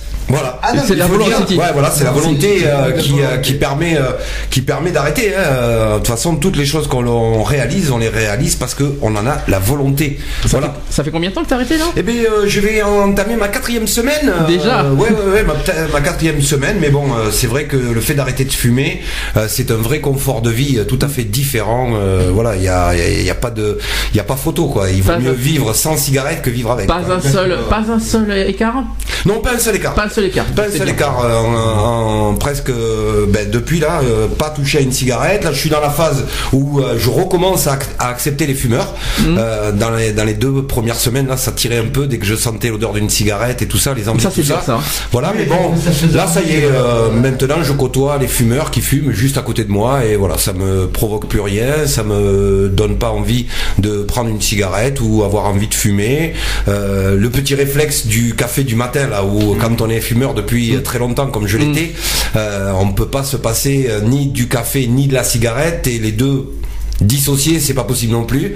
Eh bien, j'ai passé le cap où je prends maintenant mon café tous les matins sans cigarette. Bah tiens, une question. Voilà, donc non, non, c'est une étape, donc, étape par étape pour. Euh, oui, c'est vrai, c'est une question de volonté, euh, c'est ça. Euh, c'est pour ça que tu, c'est pour ça que tu continues à fumer. Moi, je continue à fumer parce que je ne veux pas arrêter, je veux ralentir. certains fument moins peut-être, mais bon, la nicotine est toujours présente. Alors justement, j'ai une question. Et, Quel est le risque pour les non-fumeurs? Est-ce que, est-ce que euh, on parle de tabagisme passif J'espère que je ne me trompe pas. Est-ce qu'il y a un risque pour les non-fumeurs d'attraper le cancer? Alors, euh, pendant beaucoup d'années, c'est euh, une histoire qui a été véhiculée fortement, mhm. comme quoi il y avait énormément de dangers dans le tabagisme passif. maintenant, avec le recul des enquêtes qui ont été approfondies par des grands professeurs, mhm. on s'aperçoit que l'impact n'est pas aussi important que les lobbies ont bien voulu le faire croire pour la dangerosité Il y en a forcément, euh, il y en a forcément, mais peut-être pas aussi importante qu'on a bien voulu nous le faire croire. Parce qu'il faut pas bien le détail, c'est que euh, les, les non-fumeurs respirent malheureusement. Quand il y a un fumeur à côté, on respire la fumée de, de cigarette, ça rentre dans le corps. Alors est-ce que est-ce qu'il y a un problème, est-ce qu'on a un risque avec le, le poumon, tout ça, vous savez, vous savez pas Parce que moi j'ai pas, je suis pas renseigné là-dessus. Moi, je vais aller faire un petit tour euh, sur mes bases de données, Non, histoire de trouver bah, des, ça. des- des vrais chiffres. euh, c'est moins, c'est moins dangereux le, tabac, le tabagisme Mm. passif que les, Oui, bah, les gaz d'échappement que l'on respire tous les jours en ville. euh, Eh voilà. oui, c'est vrai. C'est beaucoup moins dangereux, quoi. Euh, Mm. On voit les, le, euh, par rapport au, au diesel, euh, c'est carrément des taux surnaturels que nous respirons Voilà, dès que nous sommes en ville. ra- Rassure-toi, Sandy, de plus en plus les endroits sont interdits aux fumeurs. On ne peut plus fumer dans le bus, on ne peut plus fumer au restaurant. Oui, mais ça n'empêche ne pas les gens le Alex, Bon, je pense que c'est, je pense que c'est pas plus mal, c'est, une, une forme de civilité, quoi. Voilà. voilà. Et donc vous êtes amené à de moins en moins respirer. euh, Ouais, mais je suis euh, désolé, quand, quand t'es à la l'extérieur, dans les arrêts de bus, les, gens n'ont aucun, euh, aucun scrupule à fumer à côté de toi, euh, sans gêne, sans moi, demander quoi. Moi, euh, je m'écarte et je m'éloigne un peu. C'est à toi de t'écarter. Oui, c'est moi qui le fais. hein. Ah bah quand t'es fumeur, Ah oui, automatiquement fumeur. pour les incod- tant pour, un- pour ne pas incommoder les autres, puisque euh, Hmm. tu sais qu'il y en a beaucoup qui sont pas qui sont non fumeurs, et je parle en priorité, et ça je le dis euh, Ah pour les personnes âgées, pour les personnes âgées qui sont aux arrêts de bus, Tout à que fait. les jeunes à côté de toi et te dit casse-toi ta cigarette. euh, non, non, mais, non, si, mais- moi je non, mais- ça. C'est à toi, c'est aux jeunes, c'est aux jeunes, c'est aux jeunes d'avoir l'esprit, l'esprit de dire, il y a une personne âgée à côté de moi, je suis désolé, elle, Eh ben, tu vas elle faire ne fume loin. pas, voilà, elle est non fumeur, je respecte. Mais le problème, c'est que des fois, tu as une personne âgée qui vient te chercher Oui, pour oui. t'empêcher de fumer. Oui, non, mais ça par contre, euh, On appelle ça c'est psychologique. C'est- Voilà, c'est euh, l'aspect de voir quelqu'un de fumer. Ça y est, je, je vais euh, ressentir euh, en sens inverse euh, au niveau attitude et comportement comportementaliste. Oui. Mhm. Et bien donc euh, voilà, donc il y a aussi cet aspect. euh, les fumeurs euh, respectent les non-fumeurs, mais il faut que Pas tous, malheureusement, je vous le dis franchement. non, mais il Pas faut tous. savoir que aussi que... les non-fumeurs doivent respecter des fumeurs. C'est un échange. C'est voilà. Donc euh, après, euh, vivons ensemble, vivons mieux et partageons en l'air pur. euh, de toute façon, ah, ce que je, mieux. de toute Voilà. façon, ce que je dis moi, c'est qu'un non-fumeur n'a pas le droit, ne peut pas interdire à fumer Ah, mais euh, surtout à l'extérieur. un fumeur Bah, ça- un- de fumer à l'extérieur. Or, Oui. déjà, il y a beaucoup d'endroits qui sont déjà Interdits.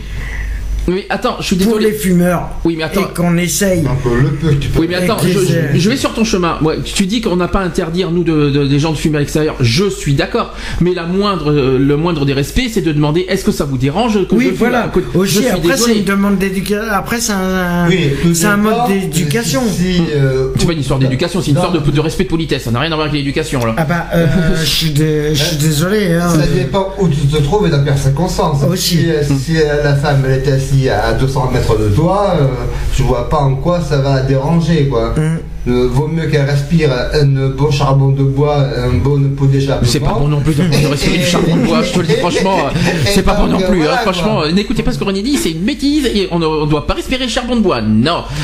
Non, Je mais suppose que- le mieux, c'est le pot d'échappement, encore. T'as quelque chose, euh, Philippe, euh, sur ce sujet? Oui, oui, mais euh, non, pas, pas sur ce sujet, mais je regardais un petit peu sur le tabagisme passif et sur les 15 années Mm. euh, qui viennent de s'écouler. Et en fait, euh, il y a 15 ans, on disait que ça provoquait euh, 50% euh, de méfaits comme les, accidents euh, cardiovasculaires, le cancer du poumon, C'est ce qu'on a dit, oui. ou Euh, ce genre de trucs. Je vais en préciser après le Et aujourd'hui, euh, dans les rapports euh, 2012, ce n'est plus que 25%. Voilà. Ah, ça la, a Ah, ils ont quand même Oui, réduit de moitié. Hein. bah, c'est ça réduit normal. de moitié parce que c'est vrai qu'il y a, il y a- Il y a il y a- moins de lieux ouverts. oui, et puis euh, il y a aussi, euh, comme je Moins dis, cette guerre euh, au tabac qui a été euh, continue. enclenchée il y, a, il y a une vingtaine d'années, qui continue. euh, pour faire, euh, qui continue. Mais bon, après, euh, voilà, on a dit beaucoup de choses et beaucoup de choses dans ce qui se disait n'étaient pas tout à fait exactes. C'était basé sur des enquêtes qui n'étaient pas euh, totalement finalisées, sur un nombre de gens représentatifs, un, un bon échantillon. Enfin voilà. Mais en tous les cas, euh, les chiffres euh, du tabagisme passif sont moins graves aujourd'hui qu'ils l'étaient il y a 10 ans. Alors, autre sujet, euh, Euh, autre sujet tabou. Oui, bah, tu veux dire. Juste deux minutes, euh, vous avez le Philippe et René, vous avez le bonjour de Lionel qui a Ah, réussi, Bah oui, hein. Qui a réussi à se reconnecter après Oui, ce petit souci. Lionel, bien sûr, maintenant qu'il nous a quitté Bordeaux, il reviendra en juin. Normalement, on voit peut-être à Ville, on verra ça. Il nous- maintenant, il est sur le chat. Oui, euh, autre sujet tabou à part le- la cigarette, l'alcool. Avec le cancer du foie, l'estomac, euh, le pancréas, tout ça. Alors, qu'est-ce que vous avez à dire sur le Alors, pour ma l'alcool? euh, sur l'alcool, euh, je dirais qu'il faut consommer avec modération. Oui, dis ça. Alors là, je, là, il y a une, comme j'ai dit tout à l'heure, il y a- j'ai une pensée directe aux jeunes. Oui, ça, Parce que euh, dans les boîtes, dans les bars qui consomment comme ça l'alcool, parce que tu as dit quoi, t'as Alex T'as dit pour la bière? Oui, il est Un ou deux verres, un, un ou Un deux- ou deux verres maxi, encore, bière c'est pas trop. euh, Par pas jour? trop, euh, Tu dis par jour ou, ou par semaine Parce que par jour c'est beaucoup. Non, hein. occasionnellement, Tu vraiment sais que- occasionnellement, ça peut être une fois dans le mois, ça peut être une fois, Tu te les- rappelles Je te fois rappelle tous les 15 jours. Je te rappelle que euh, là on est dans un autre sujet, mais je te rappelle que deux verres de bière c'est beaucoup. Oui, Je sais pas si tu regardes, si tu te rappelles Mmh. 90 minutes enquête, euh, deux verres c'est quoi? C'est combien euh, Un demi? Un demi gramme Non, je, je me trompe pas. fais 33 centilitres. euh, le- Ah mais c'est quand tu fais des Ah, c'est 50. des oui, mais- 50, oui, mais hein. quand tu fais des 50 dans les bars. euh, Ah oui, les, les, les 50, galons, tu les- as à peu près, ouais, euh, t'as à peu près plus ça, 0,95 Un galop. par. euh, ouais. 0,95, dis donc tu vas fort toi 0,95. C'est- je crois que c'est un peu beaucoup. J'ai vu des 0,50 ou des 0,65, je sais plus combien. Ouais, c'est des. euh, Là, on par parle de- litre 200. euh, Oui, les c'est 2 beaucoup. litres de bière. hein. Qu'est-ce que vous avez à dire sur l'alcool prévention? Non? Ou consommer moins, mais c'est facile, plus facile à, Ben, à Oui, faire. ça c'est facile, hein. ça c'est Euh, facile à dire. Hein. Ça c'est euh, consommer moins. Oui, on va le faire. Oui, bien sûr, mais euh, Non, Voilà. mais Mais- c'est que en fin de compte, moi, ce que je veux dire, c'est que, Moi, je- à mon avis, les les euh, les euh, après 22 heures, ce qui de, les épiceries devraient interdire carrément l'alcool. C'est déjà fait. C'est déjà le ça, cas. c'est ça, c'est- ça, Non, c'est non, pas des vraies non, non. solutions, ça c'est des solutions, mais si ça à 22 Je- heures euh, les je épiceries sont fermées, Je ils iront l'acheter en quantité euh, à 19 heures. Alors, je- sont pas idiots non plus quoi. Je vais rafraîchir, je vais rafraîchir, rafraîchir la C'est mémoire. déjà sur- fait. C'est déjà fait. Il y a la préfecture, la préfecture a déjà euh, oui, qui ferment, euh, mais ils arrivent. Mais euh, c'est ça que je comprends pas, c'est qu'ils arrivent toujours à trouver euh, de l'alcool. Mais t'inquiète pas. S'ils en trouvent pas dans les. si- si- S'il faut à 18h. Oui, mais après, s'ils ont- s'ils font, euh, s'ils prennent la voiture pour aller chercher en station. Ouais, mais la voiture, c'est- on, parle du- on est dans le sujet du cancer. hein. On n'est plus, dans- on n'est pas dans le sujet de, de prévention routière. hein. C'est- c'est pas la même chose. Au troisième possible, l'alimentation. Oui, moi j'aime bien les frites.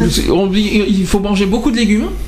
Voilà. Ils disent manger 5 fruits et légumes Non, ça, par c'est, jour. non, ça, c'est- non, ça c'est encore autre chose. Mais pour, euh, pour, voilà, pour euh, éviter le, le- le cancer, il faut, en soi-disant qu'il faut recommander de manger beaucoup de légumes. Qu'est-ce que vous en pensez? C'est euh, un petit peu bizarre, non? Comme, euh, comme petite Non, histoire je sais pas, si, euh, si c'est recommandé, peut-être que ça fonctionne. Hein. Bah, en fait, Après j'ai tout, faut... Alors, explication parce qu'en fait l'obésité aussi euh, est aussi un une, euh, et c'est une cause de cancer là l'obésité. Donc c'est pour ça que Oui, je sais, euh, les trois quarts qui mangent chez McDo euh, ont plus de chances d'avoir le cancer. Oh, non, Pas pas, forcément, forcément. pas forcément. Pas ça- forcément. Je suis pas d'accord avec. euh, bah, je suis pas d'accord avec toi. Si tu prends- Et si d'ailleurs, il y a une étude qui est Américaine. euh, américaine qui est sortie en disant que les, euh, que les personnes aux États-Unis qui mangeaient le plus de, de fast-food comme ça, euh, c'était pas les plus obèses. Pas forcément, mais je suis pas d'accord. Ça, non, euh, là, euh, pas d'accord, hein, pas d'accord. Moi, je suis euh, la malbouffe de très très près, quoi. Euh, je vous déconseille, pour toutes les raisons possibles et imaginables du monde, d'aller manger dans ces espèces de Restauration rapide. de, de, de- même pas, c'est même pas de la restauration rapide, c'est des dangers euh, pour l'humanité, quoi. Je veux dire, ça détruit la vie des gens, ça tue des gens, euh, c'est rempli de saloperies, excusez-moi le mot, à l'antenne. Euh, voilà, quoi. Il faut vraiment, par, tout- mais par tous les moyens possibles, combattre cette, euh, ce, ce type de restauration. C'est de la malbouffe. Euh, ouais, ouais, ouais, non, mais c'est dangereux en plus. C'est pas que de la malbouffe parce qu'on peut faire de la malbouffe avec des bons produits. voilà, c'est on ça. peut faire de la malbouffe avec des bons produits. Quoi. Mais bon, là, on fait carrément de la malbouffe avec des produits dangereux. Voilà, avec des produits dangereux. Donc euh, voilà, euh, là on a vu euh, les, euh, la, la dernière enquête eh, là, qui est sortie sur le transgénique, Mhm. d'accord Euh, Les petits rats qu'on voyait avec euh, toutes ces grosses boules qui leur poussaient partout, tout ça, machin. Donc faut pas oublier que euh, la plupart des animaux qui sont utilisés euh, dans, ces, dans cette restauration rapide sont des animaux nourris avec euh, des aliments transgéniques. Donc euh, voilà, je veux dire après euh, vous l'ingurgitez et après ne venez pas vous étonner si vous attrapez un cancer. Voilà. C'est ça que je voulais dire. Voilà. C'est pour ça que je. Euh, je voudrais revenir un peu sur l'alcool chez les jeunes, Oui. euh, parce que c'est quand même un sujet C'est important. important et Voilà. Euh, donc il faut savoir, hein, après euh, avoir consulté un petit peu ma base de données, mais euh, voilà, il faut savoir que euh, l'alcoolisme chez les jeunes commence euh, aux alentours de 11, 12, 13, C'est vrai. 14 ans. C'est Voilà. vrai. Euh, tout ça parce La que cigarette, même chose. voilà, tout ça parce que euh, ça vient aussi beaucoup des angoisses des jeunes qui ont énormément de, euh, mal à se positionner euh, dans la société. Euh, les- L'isolement, peut-être, la solitude oui, puis surtout les perspectives d'avenir, ils entendent sans arrêt aux infos, tout ça, machin, le chômage, la misère, tout ça. hein. Euh, les parents ne sont pas forcément toujours là pour donner euh, une bonne image de, de la société comme pouvaient le faire certains parents il y a une ou deux générations en arrière où euh, ben, on connaissait le plein emploi, euh, l'argent euh, avait une autre valeur qu'il a aujourd'hui. Donc euh, c'est vrai que l'éducation permettait aux parents de dire aux jeunes, eh ben, plus tard tu auras une maison, plus tard tu auras un bon travail, tu auras une bonne vie. Aujourd'hui, euh, ce concept euh, d'éducation est carrément obsolète. Il faudrait être fou pour dire à un enfant, tu vas avoir une bonne vie aujourd'hui. Euh, Il y a tellement de gens qui restent sur le carreau, même en faisant de superbes études.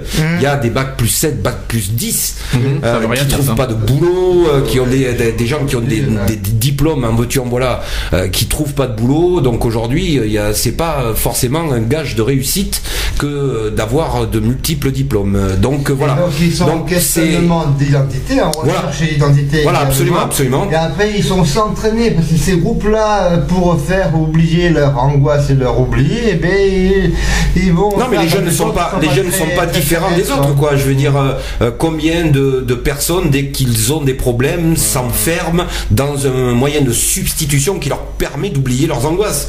Que ça soit euh, les neuroleptiques, les antidépresseurs, l'alcool, la drogue, le sexe et j'en passe et des meilleurs quoi. Je veux dire chacun pour oublier ces petits problèmes de la vie du quotidien, euh, ben, quand ils deviennent trop importants, essaye toujours de trouver un, un petit palliatif. Ah, bah, ouais. Voilà. Et donc, les jeunes ne sont pas étrangers à ce phénomène.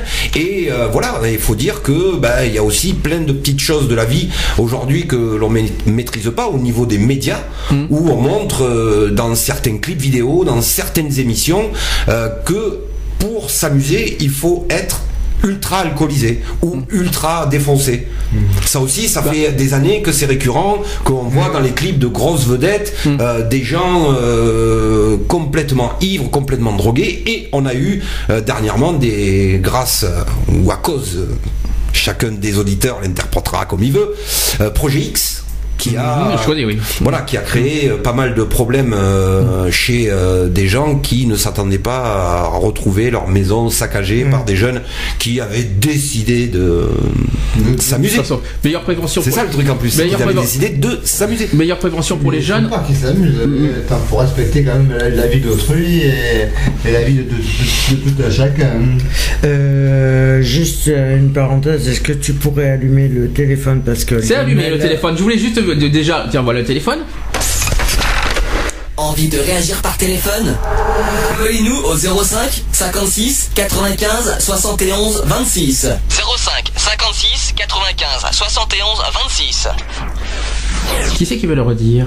Allez. Euh, pour agir Allez. par téléphone, tu pardon. fais le 05 56, 56.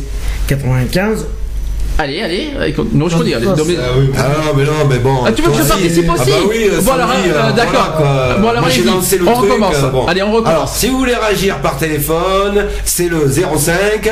56 95. 71. 26 Eh ben Voilà, voilà. ça c'est fait, c'est Ben mieux. voilà. Non, parce que je savais pas que je devais participer, c'est pour ça. Donc je croyais que c'était en Non, c'est ça, on fait l'émission que tous les trois en fait. non, non, peux non, non, ça va absolument pas, non. À la prochaine. hein. Salut Hugo, merci. Bon, euh. Non mais bon. euh, Bah voilà Lionel si tu veux appeler, vas-y Ça, c'est le fait. téléphone est branché. Euh, Qu'est-ce que oui oui il est bien branché je vous rassure euh, ah, je sais plus ce que je voulais dire du coup euh, euh, l'alimentation on a fait on a fait on a fait on a pas On fait la- je sais plus où j'en suis oui L'alcoolisation des jeunes. Oui, on avait, je pense qu'on a un peu Si, fermé ouais, le, le téléphone. sujet. hein. Voilà, mais bon, euh, c'est vrai que bon, voilà, euh, s'il Et pouvait y avoir des actions tous les jours. à l'action des médias, il faut, bien entendu, euh, des fois, il faut le prendre comme un jeu de rôle, comme euh, il faut pas euh, vraiment euh, que les jeunes prennent conscience que ce qu'ils voient à la télé n'est pas forcément à recopier, n'est pas forcément un modèle. Certes, certes. euh, certes, mais c'est juste un- une indication de ce qui existe et, de, et des fois de ce qu'il ne faut pas faire. Voilà. Des, fois à 11 ans, à 11 ans, 12 ans, difficile de faire la part des choses. hein. Voilà, tout à fait. Je suis désolé, Je mais bon. bien, mais bon, après, tout euh, exemple n'est pas bon à suivre. C'est ça. Alors, nous avons un coup de téléphone. Allô, qui est à l'appareil Bah, c'est Lyon. C'est Lionel, bien sûr, évidemment. Forcément. Quelle question idiote d'ailleurs? Tu vas bien Bonjour commencer. Lionel. Ah, il a repris son accent. Mon Dieu, bonjour, bonjour à tous. C'est terrible de revenir à son pays. Hein. Ah ouais. le, retour aux sources est, est terrible. hein. Ah oui, mais là on l'entend bien surtout là. C'est- Ça fait bizarre. T'as retrouvé tes, tes cigales alors hein ouais, ouais, ouais, j'ai retrouvé tout le monde, euh, mes, mes petits champs de lavande, mes cigales, enfin tout le monde. La neige aussi bientôt. tu vas retrouver. Oui, voilà. Surtout la neige aussi que j'ai retrouvée, Mhm. ça c'est sûr. Bon, Non, mais bon, voilà. réaction, vas-y. Dis. Réaction, bah, il y a beaucoup de réactions, hein, euh, no- donc notamment bah, bien sûr euh, l'alcool, le tabac, euh, il y en a plein, l'alimentation surtout, comme, euh, comme vous avez si bien tous Attends.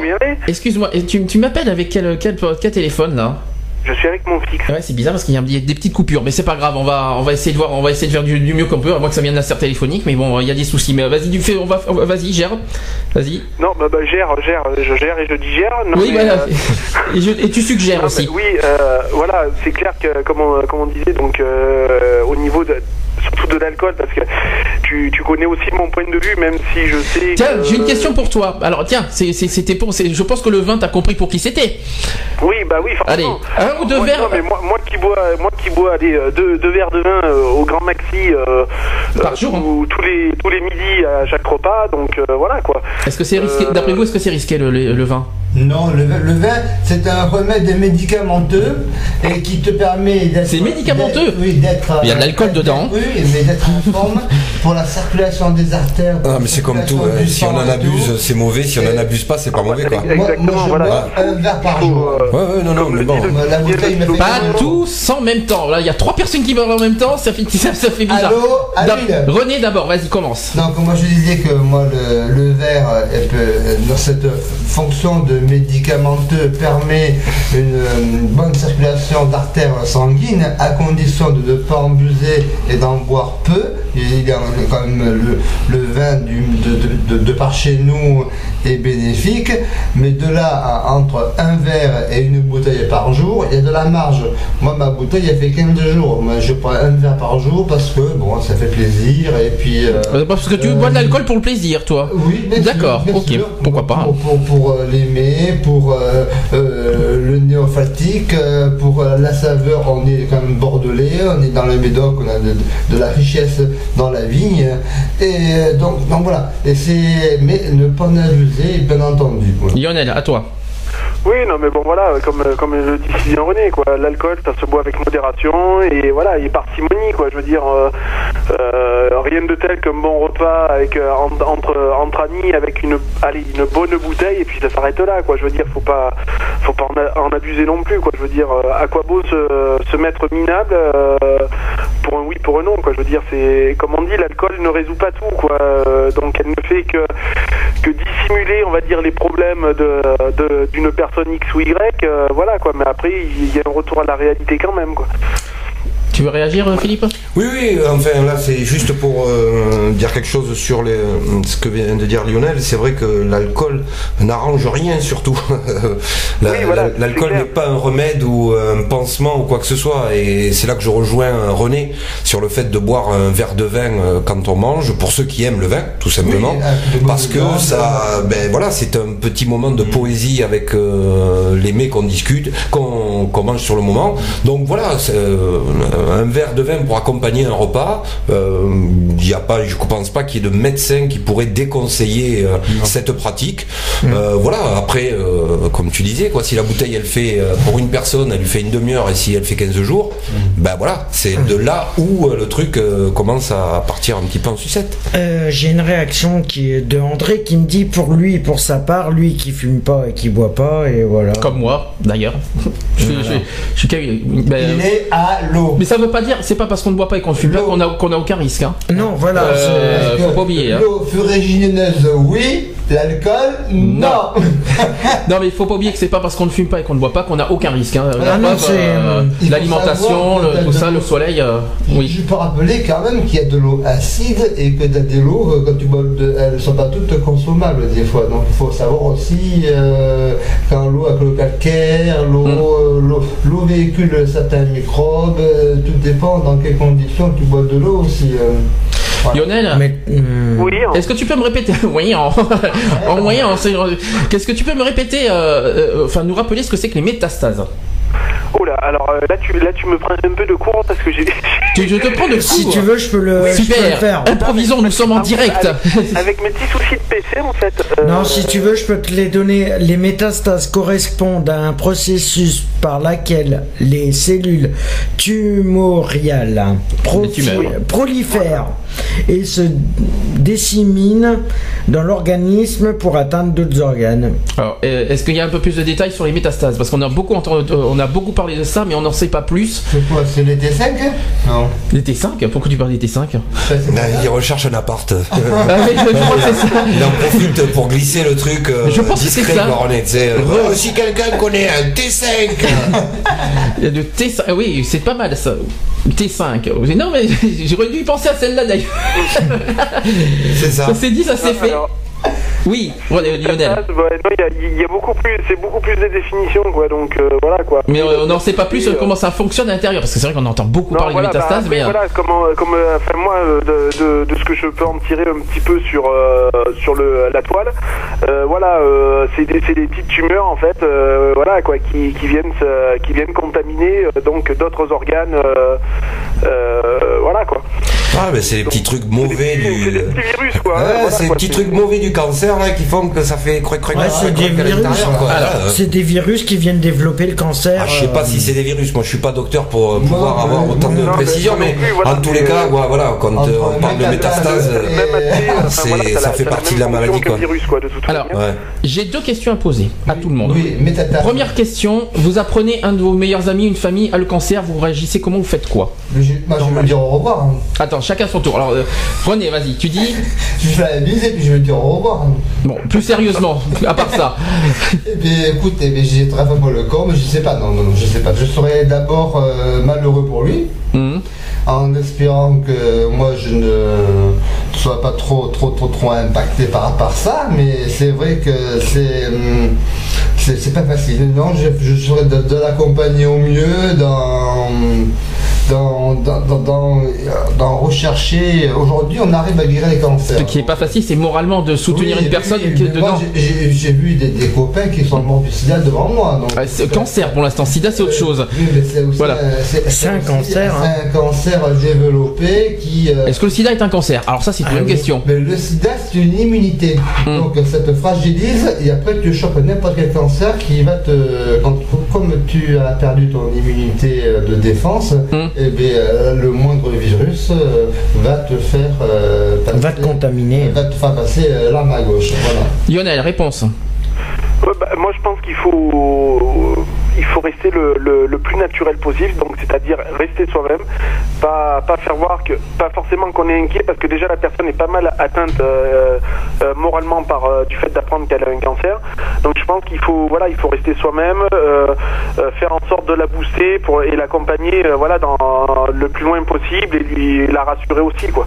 Voilà. Je pense que ça sert, ça sert à rien de lui faire voir que- qu'on est trop inquiet pour cette personne alors qu'elle voilà, elle a déjà le moral qui est assez plombé comme ça. Donc, euh, enfin, Faut- c'est mon avis, quoi. Pour pouvoir rassurer, il faut trouver les bons mots, quoi, surtout parce que. Oui, non, mais je- bien sûr. Enfin, moi, je, je- enfin, c'est ce que j'ai plus ou moins pratiqué avec mon père, quoi. Donc euh, voilà, quoi. hein, Et moi, moi avec ma mère. hein. Philippe, quelle réponse là-dessus? Ouais, mais euh, Oui, je rejoins euh, absolument tout ce qui a été dit par René et Lionel. quoi. Comment, comment ne pas trop se fouler, tu sais?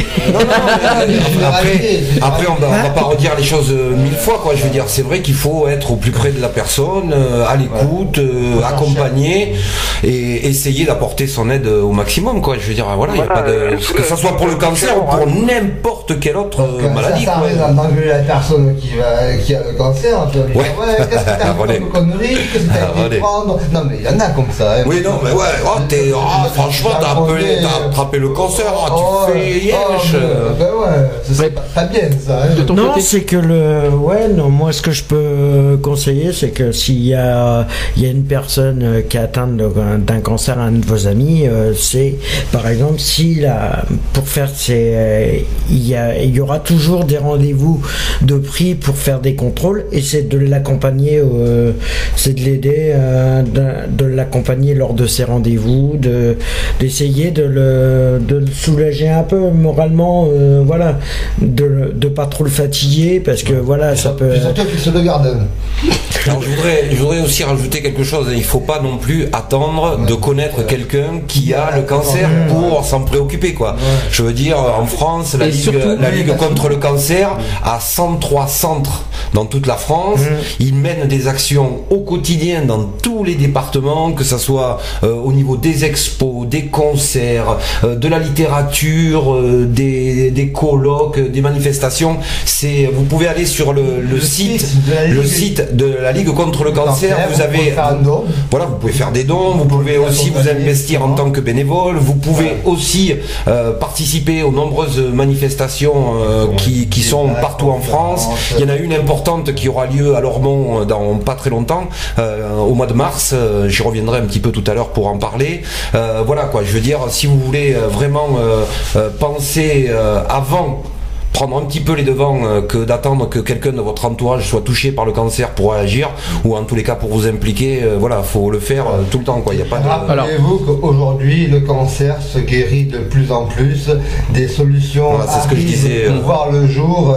Ne serait-ce que allez vous renseigner sur le site de, de la recherche pour le cancer qui est très bien fait et vous aurez tous les tout comment appréhender et accompagner ces personnes dans cette souffrance là qui euh, euh, aujourd'hui arrivent à être vaincus euh, et de plus en plus les traitements sont là pour vous soulager et vous accompagner au mieux. Alors, Euh, Oui. Par contre, est-ce que vous avez le, le site exact? Oui oui c'est www.ligne-cancer.net ligue plutôt, pas ligne. Ah, ligne ligue Ligue, oui, j'ai entendu ligne. Pardon. je, je le redis, hein, www.ligue-cancer.net. Mm. Et en ce moment, euh, il y a une guitare électrique qui a été signée par de nombreux artistes Mhm. qui est mis en vente aux enchères. Euh, donc, si vous êtes quelqu'un de fortuné, que vous voulez absolument euh, faire un, don pierre. important, et je rappelle que 75% de vos dons sont déductibles, 66. de, sont déductibles de vos impôts. Voilà. Alors, ma- Et donc pas besoin de la Belgique. 66% de vos. euh, voilà. Alors, moi, je vais, je vais répondre à mon tour, mais je reprends tout ce que vous avez dit. Je rajoute juste un truc, c'est euh, d'accord pour, pour aider mentalement, mais surtout pas, et parce qu'il y en a certains qui font comme ça, on ne fait pas de pitié.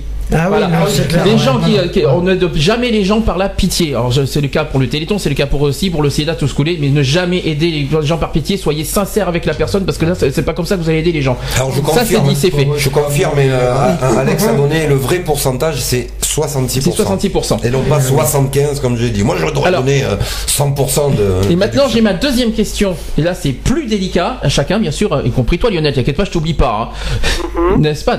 Maintenant si vous apprenez vous que vous avez un cancer, qu'est-ce que vous, comment vous réagirez? Ah ben moi je me suicide. de suite T'es- Sans savoir si le cancer est euh, guérissable ou pas.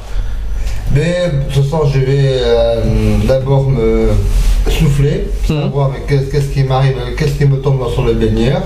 Et après, je vais faire mes analyses et essayer de trouver un traitement adéquat et, et puis euh, voir euh, qu'est-ce qu'il faut euh, changer pour euh, diminuer ce cancer. euh, et voilà. Lionel. Bah, euh, moi, euh, j'apprends que j'ai le cancer, eh ben, je, je profite un maximum, quoi, voilà. Et puis, euh, je, je m'arrête pas de vivre, quoi. Je veux dire, je, continue à vivre euh, tel et comme, euh, comme d'habitude. Et puis, voilà, bon, peut-être en faisant un peu plus attention à certaines choses, mais bon, voilà, je continue à vivre normal. D'accord. Philippe Ben, moi je me bats tout simplement. hein, euh, voilà, hein, j'attaque le cancer euh, de face. Euh, comme on dit, je prends le taureau par les cornes. Je fais ce qu'il y a à faire. euh, je veux aussi euh, montrer Il que. faut prendre le crabe par les pinces.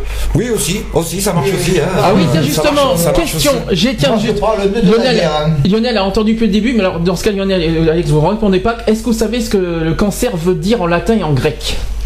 Ce que veut dire le cancer en le latin et en grec. En latin et en grec. Ah, cancre, euh, cancre. C'est chancre, exactement, mais c'est pas cancre, c'est chancre. Ah. Par contre, en latin, ça veut dire crabe, Mhm. et en, et en, en grec, C'est un signe euh, astrologique. oui, mais euh, non, ça veut dire écrevisse. Écrevisse. Exactement. D'accord. Donc euh, voilà, c'est des termes justement. Après, ils ont, on a un petit- j'ai un petit peu euh, expliqué euh, pourquoi cancer. Donc euh, D'accord. Oui, donc euh, je, Oui, voulais, vas-y. je voulais terminer hein, parce qu'il est important de se battre euh, Oui. de toute euh, sa volonté, lutter euh, Le déjà pour soi-même, mais aussi pour euh, à- en pensant à tous les gens qui nous aiment et qui vont être euh, touchés affectivement par le fait d'apprendre que, admettons, j'ai le cancer. Euh, je pense à mes enfants, ma famille, euh, mes proches, mes amis, tout ça, et eux, ils vont essayer de me donner de la force. Mhm. Donc, euh, que je me vois mal être euh, abattu et ne pas lutter pour leur montrer que, ben voilà, je vais essayer d'être fort et que je sens, est là, mais ouais voilà, et je sens bien que le fait qu'ils m'aident, ben voilà, ça me permet moi, de. ce côté aussi, ce côté. Ouais, réaction sur le Euh, ouais, j'ai une réaction d'André qui dit euh, que lui a été confronté indirectement euh, par rapport à un cancer. C'est sa tante qui vient d'être opérée d'un cancer du sein. D'accord. Alors, le cancer du sein, on va en parler juste après, justement. Ouais, Cancer du sein et cancer du poumon. Je, euh, moi, j'ai une, une réponse. Ça, me- c'est pas une réponse personnelle, mais d'un ami que j'ai perdu euh, par rapport à ça. Il y en a, il y en a qui vivent avec le, can- le cancer, mais en le cachant. C'est-à-dire cacher son cancer pour éviter que les gens euh, aillent euh, vers lui en disant oh le pauvre Oui, ou là, euh. qui vit avec le cancer et qui meurt euh, et qui meurt voilà ou qui va jusqu'au bout de, de sa maladie et qui euh, voilà sans qu'il ait euh, d'aide quoi. Et, malheureusement ça existe. Voilà. Ouais, il y en a, oui, c'est comme ça. Et d'ailleurs, oui, c'est. Oui, Voilà. pour éviter. Le mieux, c'est le mieux. Je pense que c'est le. Avant d'en parler aux proches, je pense qu'à mon avis, il doit savoir d'abord de quel cancer il est, de, de ce qui est possible, avant d'essayer d'en parler aux autres. Mm. Je pense qu'il doit. un peu sa façon de réagir. Oui. Voilà, c'est après voilà, c'est tu peux te confier aussi directement, mais avant il faut que tu essayes de le digérer toi-même. C'est ça quoi. Il y a une thérapie déjà Voilà. soi-même. euh. C'est une thérapie de toi euh, à faire euh, d'abord et après voilà. Lionel, est-ce que tu as quelque chose à rajouter? Oui. Non, ben bon, voilà quoi. Toute, personne euh, atteinte ou euh, ou non atteinte, ben euh, voilà quoi. Allez, faire le dépistage, hein, ça coûte rien, ça prend 5 minutes de son temps. Un bon coup de dépistage, ça permet de ben voilà de, de savoir où c'est qu'on où c'est que son corps en est et puis voilà quoi. Et puis comme je le disais tout à l'heure, bon moi j'ai euh, comme j'ai marqué tout à l'heure sur le chat, du moins moi j'ai j'ai eu euh, il y a ça 4 ans en arrière, j'avais une grande beauté donc euh, qui était assez qui assez costaud, euh, donc qui m'a été retiré parce que voilà euh, il y a le, le fort de le, le risque de cancer était très fort quoi donc euh, voilà. Oui, c'est le cancer de la Et peau. euh, ouais. l'opération a été assez bénigne hein, donc euh, voilà. Cancer de la peau, quand vous savez quand- comment on le comment on le- l'attrape? Oui, merci. non, non, mais, non, mais, non, mais ne réponds pas parce que tu connais la, tu connais la réponse, j'en ai parlé tout à l'heure. Vous, euh, Non, moi perso, non. radiation, et ultraviolet. peau, euh, ultraviolet euh, par le soleil Oui, ça aussi, ouais. et par, Ça, les- par et- contre, ça, oui, ça, et je par les radiations. Voilà, donc ça il fallait, que, fallait le souligner. Non, mais il doit, y avoir encore euh, Bah, d'autres trucs qui font attraper le cancer de la peau. Oui, hein, je veux dire. Oui non, il y a pas mal de choses. sais. Ouais, ouais, voilà. Il faut appréhender le cancer. Euh, moi, je sais que j'ai ma mère, elle est décédée du cancer du foie. Le foie. Ah, le foie c'est l'alcool, la plupart du temps. Ah non, mais pas. Elle, donc euh, le, Non, non, non. le- le foie a explosé. euh, a explosé euh, Le foie a explosé. oui, parce qu'elle elle, elle, elle, elle, elle était à son troisième intervention euh, intestinale. Tu sais, quand on, quand on enlève l'intestin. Oui, oui, je vois, mais je vois pas. Des, Oui. morceaux, par rapport à la, elle mangeait la moitié d'un steak haché, elle pouvait pas. Ah, vous voyez, l'alimentation. et, voilà. et donc, euh, si tu veux, euh, donc c'est cette euh, espèce de, crise intestinale qui euh, et euh, le cancer a pris euh, la possession sur le foie par rapport au traitement des médicaments, parce qu'elle n'a plus supporter la chimiothérapie. Il n'y avait que ça qui arrivait en, en fin, de, en fin de vie pour pouvoir la soulager et, euh, par la morphine et la, calmer.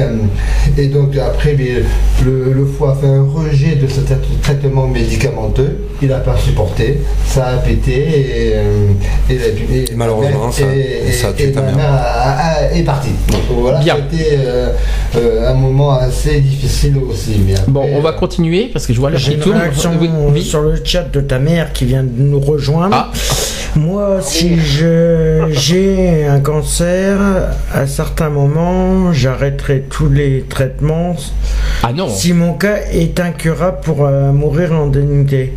Ouais, c'est voilà. C'est ce que- voilà, mourir ce en dignité, c'est ce c'est que que, je- si voilà. son cancer, si elle avait un cancer, et qu'on pouvait rien faire que. Ah, si c'est incurable, d'accord. Voilà. Hmm, S'il est incurable, automatiquement, ça sert à rien de faire les traitements.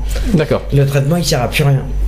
Ah ben si, à, à te soulager à un moment. Non, Oui, non, non. Après, là, on sur un rentre- on rentre cancer, dans sur un cancer, débat, sur un euh, cancer incurable, Partir automatiquement, tu euh, peux. C'est en France, c'est encore compliqué. C'est un, su- Mm. un sujet sur lequel la France euh, est une fois de plus divisée. Euh, c'est euh, C'est vrai, voilà. sur, Euh, l'euthanasie, c'est la même chose. Lionel, tu disais L'euthanasie. Non, je disais, c'est comme l'euthanasie, c'est la même chose. Oui. Ah oui, c'est encore autre chose. Voilà. On est. Enfin bref, ça c'est autre chose. hein, donc euh, voilà. Mais pour rejoindre ce que disait Philippe, voilà, ça reste encore un sujet où nous ici en France, on est pas mal divisés, quoi. Donc euh, voilà. C'est clair. Chacun a sa propre, chacun a sa, sa façon de faire. euh, son, Chacun euh, a sa voilà, propre opinion aussi. Euh, Non, Lionel, mais, vu qu'on parle d'égalité euh, en Lionel, ce moment, est-ce que euh, tu- je suppose que tu vas nous rappeler pour la deuxième partie pour les actus, parce qu'il y a tellement de choses à dire, parce qu'on a beaucoup de choses à dire en deuxième partie, euh, y compris euh, l'Assemblée nationale qui a fini ce matin. Je crois qu'on va faire un bon résumé là-dessus d'ailleurs. Euh, tu nous rappelles tout à l'heure si tu veux. Oui, oui, bah, je, je Ça te rappelle va tout à l'heure, de manière, je suis, de, je suis devant. Donc, Comme ça, voilà, je vais finir le sujet du cancer, et je vais parler du cancer du sein et du cancer du poumon en détail, après on va passer aux actus. D'accord Ok, ça marche. Bah, À tout à l'heure. tout à l'heure. Allez, Bye. bye. À toutes. À toutes. Alors, oui, parce que je vois l'heure qui tourne, euh, faut- parce qu'on a, on a plein de choses à dire après en actu. Euh, tiens, on, on va parler de deux cancers. euh, voilà, j'ai pris deux cancers qui d'ailleurs m'en a, demandé d'en parler. Le cancer du sein d'abord. D'ailleurs, est-ce que vous connaissez le symbole de conscience de- du cancer du sein? Ah, le quoi le? Le, le symbole pour la conscience. Le symbole qui, re- qui représente le cancer du sein. Est-ce que, par ah exemple, le ruban rose. et- ah, bien, comment tu savais ça Bah, parce que je travaille sur euh, euh, sur ce sujet qui est pour moi quelque chose de très important puisque le sein euh, a un rapport à l'enfance, faut pas Mhm. l'oublier, d'accord? C'est la plupart d'entre nous, on a commencé à manger quand on est Ah, sorti du ventre de nos mamans euh, par euh, l'allaitement, donc c'est un rapport affe- affectif euh, qui est profond euh, et euh, après quand on devient un homme adulte et euh, voilà, je vais pas m'étendre sur le sujet, mais nous avons un rapport avec le sein euh, en tant qu'être humain qui est très prononcé. Et euh, c'est vrai que je suis touché particulièrement par cette maladie puisque je connais euh, personnellement des, des amis à moi qui sont euh, qui ont eu le cancer du sein, qui ont eu une ablation du sein, quel- quelque chose qui est traumatisant pour une femme de voilà. Euh, et je viens de rencontrer une association qui s'appelle Elle au pluriel, qui est une association de ce nom. Elles sont à peu près 150 femmes à s'être réunies dans cette association. Elles une action qui est remarquable sur le terrain, sur l'accompagnement, sur la compréhension. Puis, euh, enfin, vous pouvez les retrouver sur euh, si, vous êtes des amateurs euh, Facebook, hein, si vous êtes des amateurs Facebook, elles ont un, un Facebook. N'hésitez pas à, à devenir amis à- avec elles pour euh, ben, juste euh, leur montrer que vous soutenez ce genre d'action. Et Bordeaux est une ville au niveau du ruban rose qui encore en 2012 euh, ben, s'est illustré euh, par les nombreuses actions qui ont été menées. Et je sais que pour 2013, de d'énormes, mais quand je dis d'énormes choses vont être faites et euh, euh, j'en profite pour euh, souligner le travail des nombreuses associations anciennes et toutes jeunes qui s'investissent dans, dans, dans, dans ce genre d'action du ruban rose. euh, voilà. Alors, je vais essayer- je vais essayer d'expliquer. C'est ça aussi. hein. Je vais essayer d'expliquer tout ça en détail parce qu'il y, y a plein de choses à dire sur ça. Alors le cancer du sein, c'est une tumeur maligne dans la glande mammaire. Euh, pas de Noël ma mère, hein, c'est dans la glande ma mère. Oui, Euh, je sais, le, voilà. Et son père avec. euh, Alors, le, le cancer du sein survient 200 fois moins souvent chez l'homme qui possède lui aussi des seins, bien qu'atrophi- euh, qu'atrophiés. Le cancer est, est bien sûr le plus fréquent chez la femme avec 89 cas pour 100 000. Jusque-là, vous, vous, vous- vous suivez. La France fait partie des pays où le taux d'incidence de cancer du sein a augmenté le plus vite, avec plus de 2,4 pour 100 000 femmes par an sur la période de 80 à 2005. Euh, 5 à 10% de ces cancers ont une origine génétique héréditaire. Euh, 85 à 90% des cas ont des origines environnementales mal comprises. D'accord Jusque-là, vous me suivez. Le risque augmente de façon significative avec l'âge entre 30 et 60 ans. Il est ensuite homogène entre 60 et 80 ans, l'âge moyen du diagnostic étant de 61 ans. Euh, en France, le cancer du sein a provoqué environ 11 000 morts chaque année. Dans les années 2000, la mortalité euh, étant stable en 2005 avec 11 201 morts. J'en ai, je vais parler tout à l'heure de 2011. En France, il représente plus d'un nouveau cas de cancer sur trois. Euh, 36,7% en 2008 sur l'ensemble des nouveaux cancers chez la femme. Dans les années 2000, on diagnostique chaque année environ 50 000 nouveaux cancers de- du sein en France. En 2005, ce nombre était de 49 814, ce qui correspond à un taux d'incidence parmi les plus élevés d'Europe. Ensuite, moins de 10% des cancers du sein surviennent avant 40 ans, 25% surviennent avant 50 ans, près de la moitié avant 65 ans. Euh, ensuite, en France, presque 10% des femmes développent un cancer du sein. 75% des nouveaux cas dépistés sont des femmes de plus de 50 ans et ce nombre est en augmentation constante. Enfin, cette augmentation s'explique par de nouveaux facteurs. Le vieillissement de la population, la fréquence du cancer augmentant avec l'âge, la, général- la généralisation du dépistage qui permet de diagnostiquer plus de cancers et plus tôt. En effet, le dépistage diagnostique euh, aussi des cancers d'évolu- d'évolution très lente qui n'auraient probablement pas été traités, ni même euh, diagnostiqués.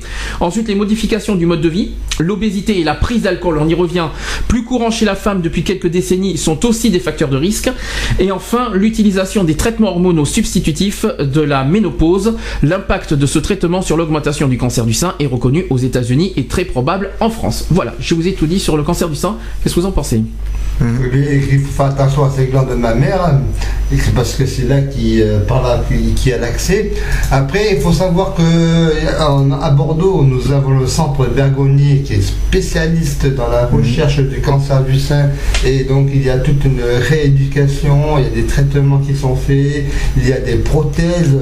Moi, j'ai une tante qui euh, s'est fait l'ablation d'un sein et euh, elle avait quand même à l'époque, euh, ça remonte loin, elle était, elle était choquée par le fait de, ne plus avoir de lui manquer et d'avoir une prothèse ensemble. Je dis mais qu'est-ce qui va se passer? Est-ce que je, elle, elle fait du vélo en randonnée?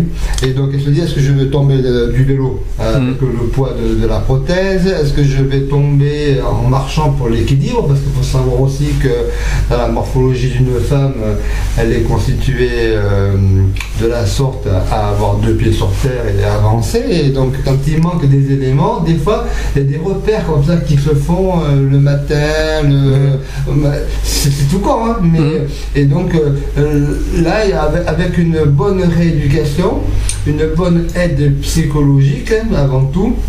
Et euh, en accompagnement, eh bien, on arrive à mieux gérer euh, le port d'une prothèse et euh, la guérison, euh, s'il faut passer par là, euh, du cancer du sein. Aujourd'hui, on guérit du cancer du sein. Très bien, ça, moi, ça a été, ça a été Si très clair. c'est détecté à temps. Alors, Euh, oui, mais on y arrive. Oui. De toute façon, les, même, les euh, lasers, les, euh, les- tout ça. le- euh, sans- le centre Bergonier, il est numéro 1 en traitement du cancer du sein. Donc, euh, alors l'autre cancer, à moins que Philippe, tu as quelque chose à rajouter Non, non, non, alors Alors je continue. euh, Alors je continue. dit ce que j'avais à dire. moi. Alors là, parce qu'on va, on va, on va un peu plus détailler sur le tabagisme. Le cancer du poumon, voilà, ça, ça- ça, c'est on appelle aussi cancer bronchique, pour ceux qui ne savaient pas. Je connais moins. Euh, c'est une maladie due à une croissance cellulaire chaotique dans les tissus du poumon. Cette croissance peut donner des métastases, qui sont l'invasion de tissus adjacents ou l'infiltration en dehors des poumons. Alors. Euh, la grande majorité des cancers du poumon sont des, alors on appelle ça des carcinomes, voilà. Ce sont des états de profilération maligne des cellules euh, épithéliales.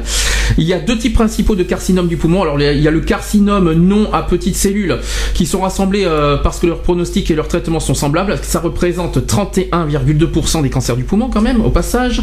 Et aussi deuxième catégorie, les carcinomes du poumon à petites cellules. Euh, qui euh, qui est moins courant parce qu'il a tendance à survenir dans, dans les voies aériennes les plus grandes. Alors, l'évolution de ce stade de, de, ce cancer du poumon sont caractérisées par le degré d'extension du cancer à partir de son site originel. C'est un facteur important dans le pronostic et les traitements euh, potentiels du cancer du poumon. Euh, le carcinome du poumon non, euh, non et à petites cellules évolue du stade IA. Alors ça c'est des termes biologiques. Hein, IB ou 2 à 4. Le carcinome du poumon à petites cellules est classé comme au stade limité s'il est confiné à une moitié de la, à la poitrine. Et dans le champ d'une seule radiothérapie autrement il est classé au stade extensif. Alors les causes, je ne vais pas vous dire la surprise, vous connaissez la première cause de cancer du poumon, forcément, voilà, on y arrive, le tabagisme. Alors, dans près de 90% des décès du, dus au cancer du poumon sont dus au tabagisme. Voilà, ça il faut le souligner. Euh, c'est la première. La pollution aussi. Et c'est la première cause de cancer du poumon aussi. Alors aux États-Unis, on estime que la fumée du tabac est responsable de 87% de, euh, des cas du cancer du poumon. Vous voyez, je vous l'ai dit tout à l'heure, j'en ai parlé de la fumée. 90% concernent les hommes et 85% concernent les femmes. Parmi les hommes fumeurs, le risque cumulé, cumulé le long de toute la vie de développer un cancer du poumon est de 17,2% et pour les femmes, c'est de 11,6%. Ce risque est significativement plus bas chez les non-fumeurs. Vous voyez? Vous voyez que les non-fumeurs sont concernés. Et ça concerne 1,3% chez les hommes et 1,4% chez les femmes. La fumée de tabac contient quoi? De la nicotine. Eh ben non, ça... Non, du goudron. Alors, C'est le monoxyde de carbone. alors, euh, du- la fumée du tabac, euh, euh, qu'est-ce qui est cancérigène d'après vous Alors, je- est-ce que vous savez qu'est-ce que qu'est-ce que euh, qu'est-ce qui peut provoquer le cancer dans la fumée du tabac Alors, surtout les fumeurs, ne répondez pas tous. Ouais, non, mais moi je suis pas très euh, pointu Alors- sur les, les- Ah non, le côté justement, hein. tu vois. Alors, là- dites-moi, moi, moi, je- moi, moi qui suis pas fumeur, je connais pas tout ça. Moi, Alors, ça je- comprend. Je, je connais très bien, mais bon. Alors, ça comprend les radioisotopes de la chaîne de désintégration du radon. Ouais, voilà, Euh, déjà, euh, des nitros, oui, mais j'y peux rien, c'est biologique, j'y peux rien. Il y a, ça comporte aussi des nitrosamines, ça vous dit rien? Du polonium et du benzo, euh, du benzopyrène. Non. Ah oui, alors je voulais dire sur benzopyrène, je l'ai vu tout à l'heure, il pourra pas venir. Là, tu, Ouais, il m'a dit. Tu- ouais, il tu- peut pas. tu- tu lui enverras le bonjour, Ouais, hein. voilà, il m'a dit je pourrais pas venir.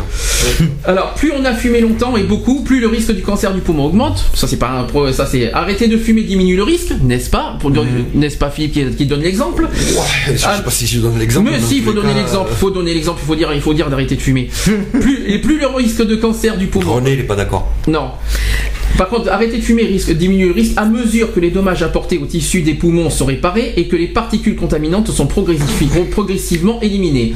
La fumée du cannabis, et oui, on y, on y, on y revient aussi, joue un rôle voisin euh, de celle du tabac et augmente le risque de cancer du poumon. Et oui, Mhm. cannabis. J'ai une réaction de, sur le chat de ta mère qui me dit mère Vive le benzopyrène. Ben oui, on lui enfin, on- il joue au foot derrière. il y a- Euh, Benzopyrana, non oui, c'est ça, oui, piranha. On a dit qu'on parlait pas des absents, euh, d'accord. Alors, Ah ouais. Arrêter, du, arrêter de fumer au stade précoce d'un cancer du poumon double les chances de survie à 5 ans du, pi- du patient. Ça, le est-ce que vous le savez? Ouais. Oui, tu peux fumer en état, en précoce. Et là, on en a parlé tout à l'heure, vous voyez comme quoi dans le débat ça sert. Un fumeur passif, quelqu'un vivant ou travaillant avec un ou des fumeurs avec un risque augmenté de cancer du poumon. Une étude récente sur le courant de fumée secondaire suggère qu'il est plus toxique que la fumée inhalée, euh, inhalée directement. Donc, pour la Saint-Valentin, vous pouvez faire 2-3 cigares euh, à vos parents euh, de façon à ce qu'ils puissent fumer en toute joie et en tout honneur. Est-ce que en fumant le cigare ou en fumant la cigarette, est-ce que c'est la même chose au niveau de la fumée? Euh, je pense pas parce que normalement, peut-être que je me trompe, hein, je sais pas du tout. Parce que normalement, un cigare, ça, se ne fume, ça ne se fume pas, ça se crapote. Ouais, la fumée euh, du cigare, ne s'avale pas. Ah, Ah, vous, avez- vous allez me faire vomir avec votre non, truc. non, mais c'est, euh, ce sont des exemples. de- Mais que ce soit Et ça, cigare- c'est un collègue, c'est un amateur de, de cigares qui me l'a, dit. Que ce soit cigare, cigarette, cannabis, euh, tout ce que vous voulez, évitez. Voilà, ça c'est dit. Vous, euh, moins vous fumerez, moins vous éviterez euh, les risques de cancer. Ça c'est dit, ça c'est fait. Alors le radon, est-ce que vous savez ce que c'est que le radon? Ça c'est un autre, un autre facteur de risque du cancer du poumon. Quoi, le, le ragondin? Non, le radon, R-A-D-O-N par le, ragondin. Le ragadon. Alors, c'est un gaz incolore et, indo- et inodore qui est engendré par la radioactivité du radium, qui provient lui-même de, de celle de l'uranium où l'on trouve de- dans la croûte terrestre, malheureusement. Alors, l'exposition au radon est la deuxième cause de, du cancer du poumon après le tabac. Elle serait responsable de 13% des décès par, euh, par cancer du poumon, soit environ 3350 chaque année en France et 9% en Europe. La concentration en radon euh, varie selon les lieux et la composition de leur sol et de leur sous-sol. Tchernobyl, Tchernobyl euh, à éviter pour le radon. Voilà. eh ben, par exemple, euh, bah, tiens, il y a- on, on nous parle de deux régions en France, la Bretagne et le Limousin. Et- et- Ouais, toujours les Bretons, toujours les pauvres Bretons. Parce que le sous-sol. non, vous pouvez aller en Bretagne euh, sans Eh, parce problème. que, oui, mais le sous-sol, parce que, le- parce que le sous-sol est en granit. Est-ce que vous êtes au courant? Voilà, c'est pour Ouais. ça. Ouais. Bah, N'allez pas dans le sous-sol breton, quoi. Est-ce Restez euh, un est-ce petit qu'il peu y a de l'uranium sur Uranus C'est du scène n'importe quoi. En tous les cas, il y a des fleurs de métal sur Mars. Ah ouais, Ouais, là, le petit robot il a fait des, des- des photos là, des, des- des fleurs de métal sur Mars. n'importe quoi. C'est vrai, c'est vrai. En plus, c'est une vraie info. Oui, mais qu'est-ce qu'on va. On va pas sur masse de toute façon, donc. euh, Mais il y a du radon. Oui. Voilà. Il y a du radon aussi là-bas. du radon. Du radon, ouais. Je l'ai vu aussi. Du radon, il viendra pas. Il m'a dit. euh, ah. Ça c'est dit, ça Voilà. c'est fait. Euh, et puis euh, je vais faire court pour les deux, les deux, euh, les deux facteurs de risque suivants. Il y a le, rayonnement- le rayonnement ionisant, c'est c'est les rayons X, qui peuvent induire des, Oui, qui peuvent induire des cancers dans la plupart des organes. c'est c'est le laser. Exactement. Et l'amiante, l'amiante qui peut provoquer une variété de, de maladies la- de la plèvre et du poumon, y compris le cancer. Il y a une synergie entre le tabagisme et l'amiante pour la survenue du cancer du poumon. À ne Voilà. pas confondre Par à, l'ambiance. Par rapport au laser, c'est pour ça que la plupart, euh, la plupart, euh, Des soins non non, c'est pas ça. C'est que ce que je voulais dire, c'est pour les personnes qui ont des tatouages et qui se les font retirer au laser, ont euh, un peu plus de chances de choper un cancer euh, Ah bah oui. euh, bah déjà. à cause du laser, ah, oui, oui. justement.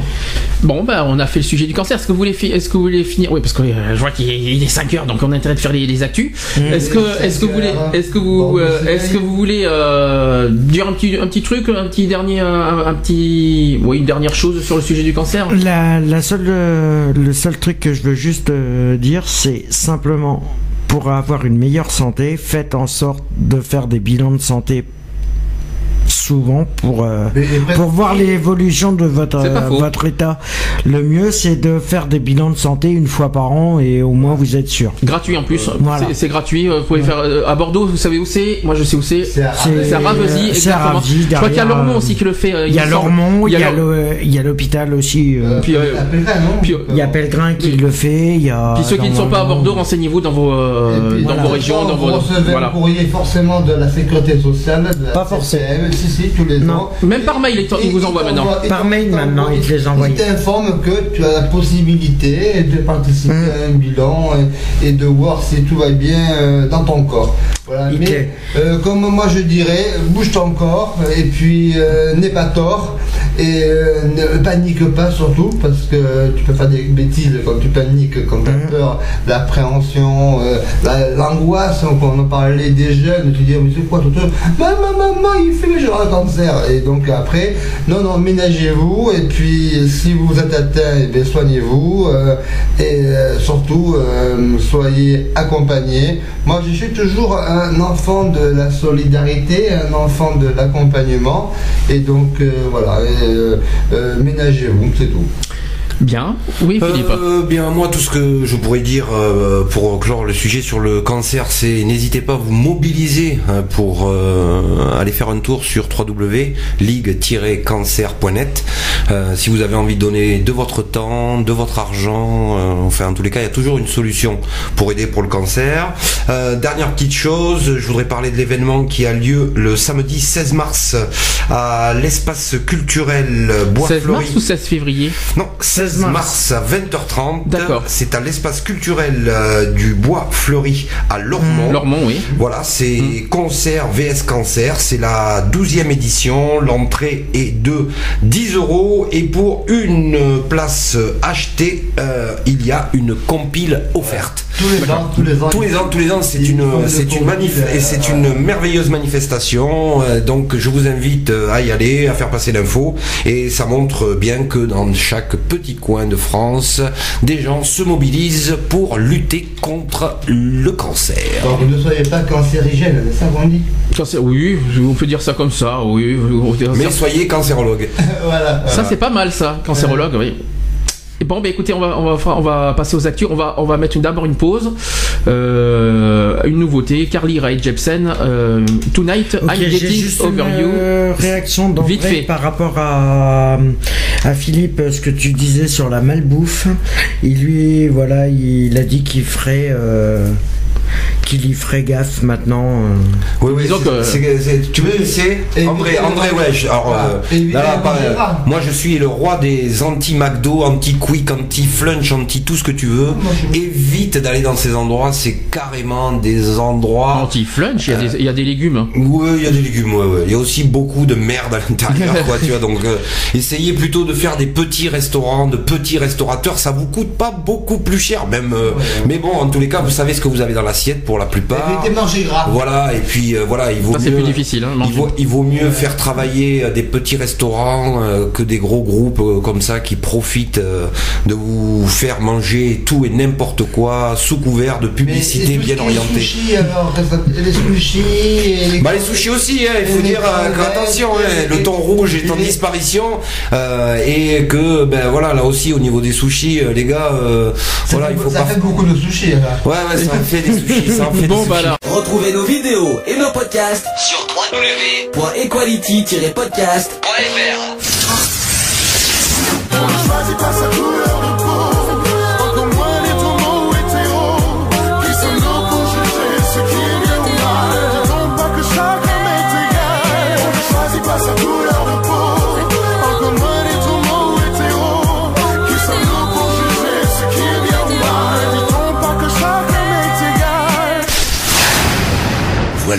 c'est fini. À très bientôt.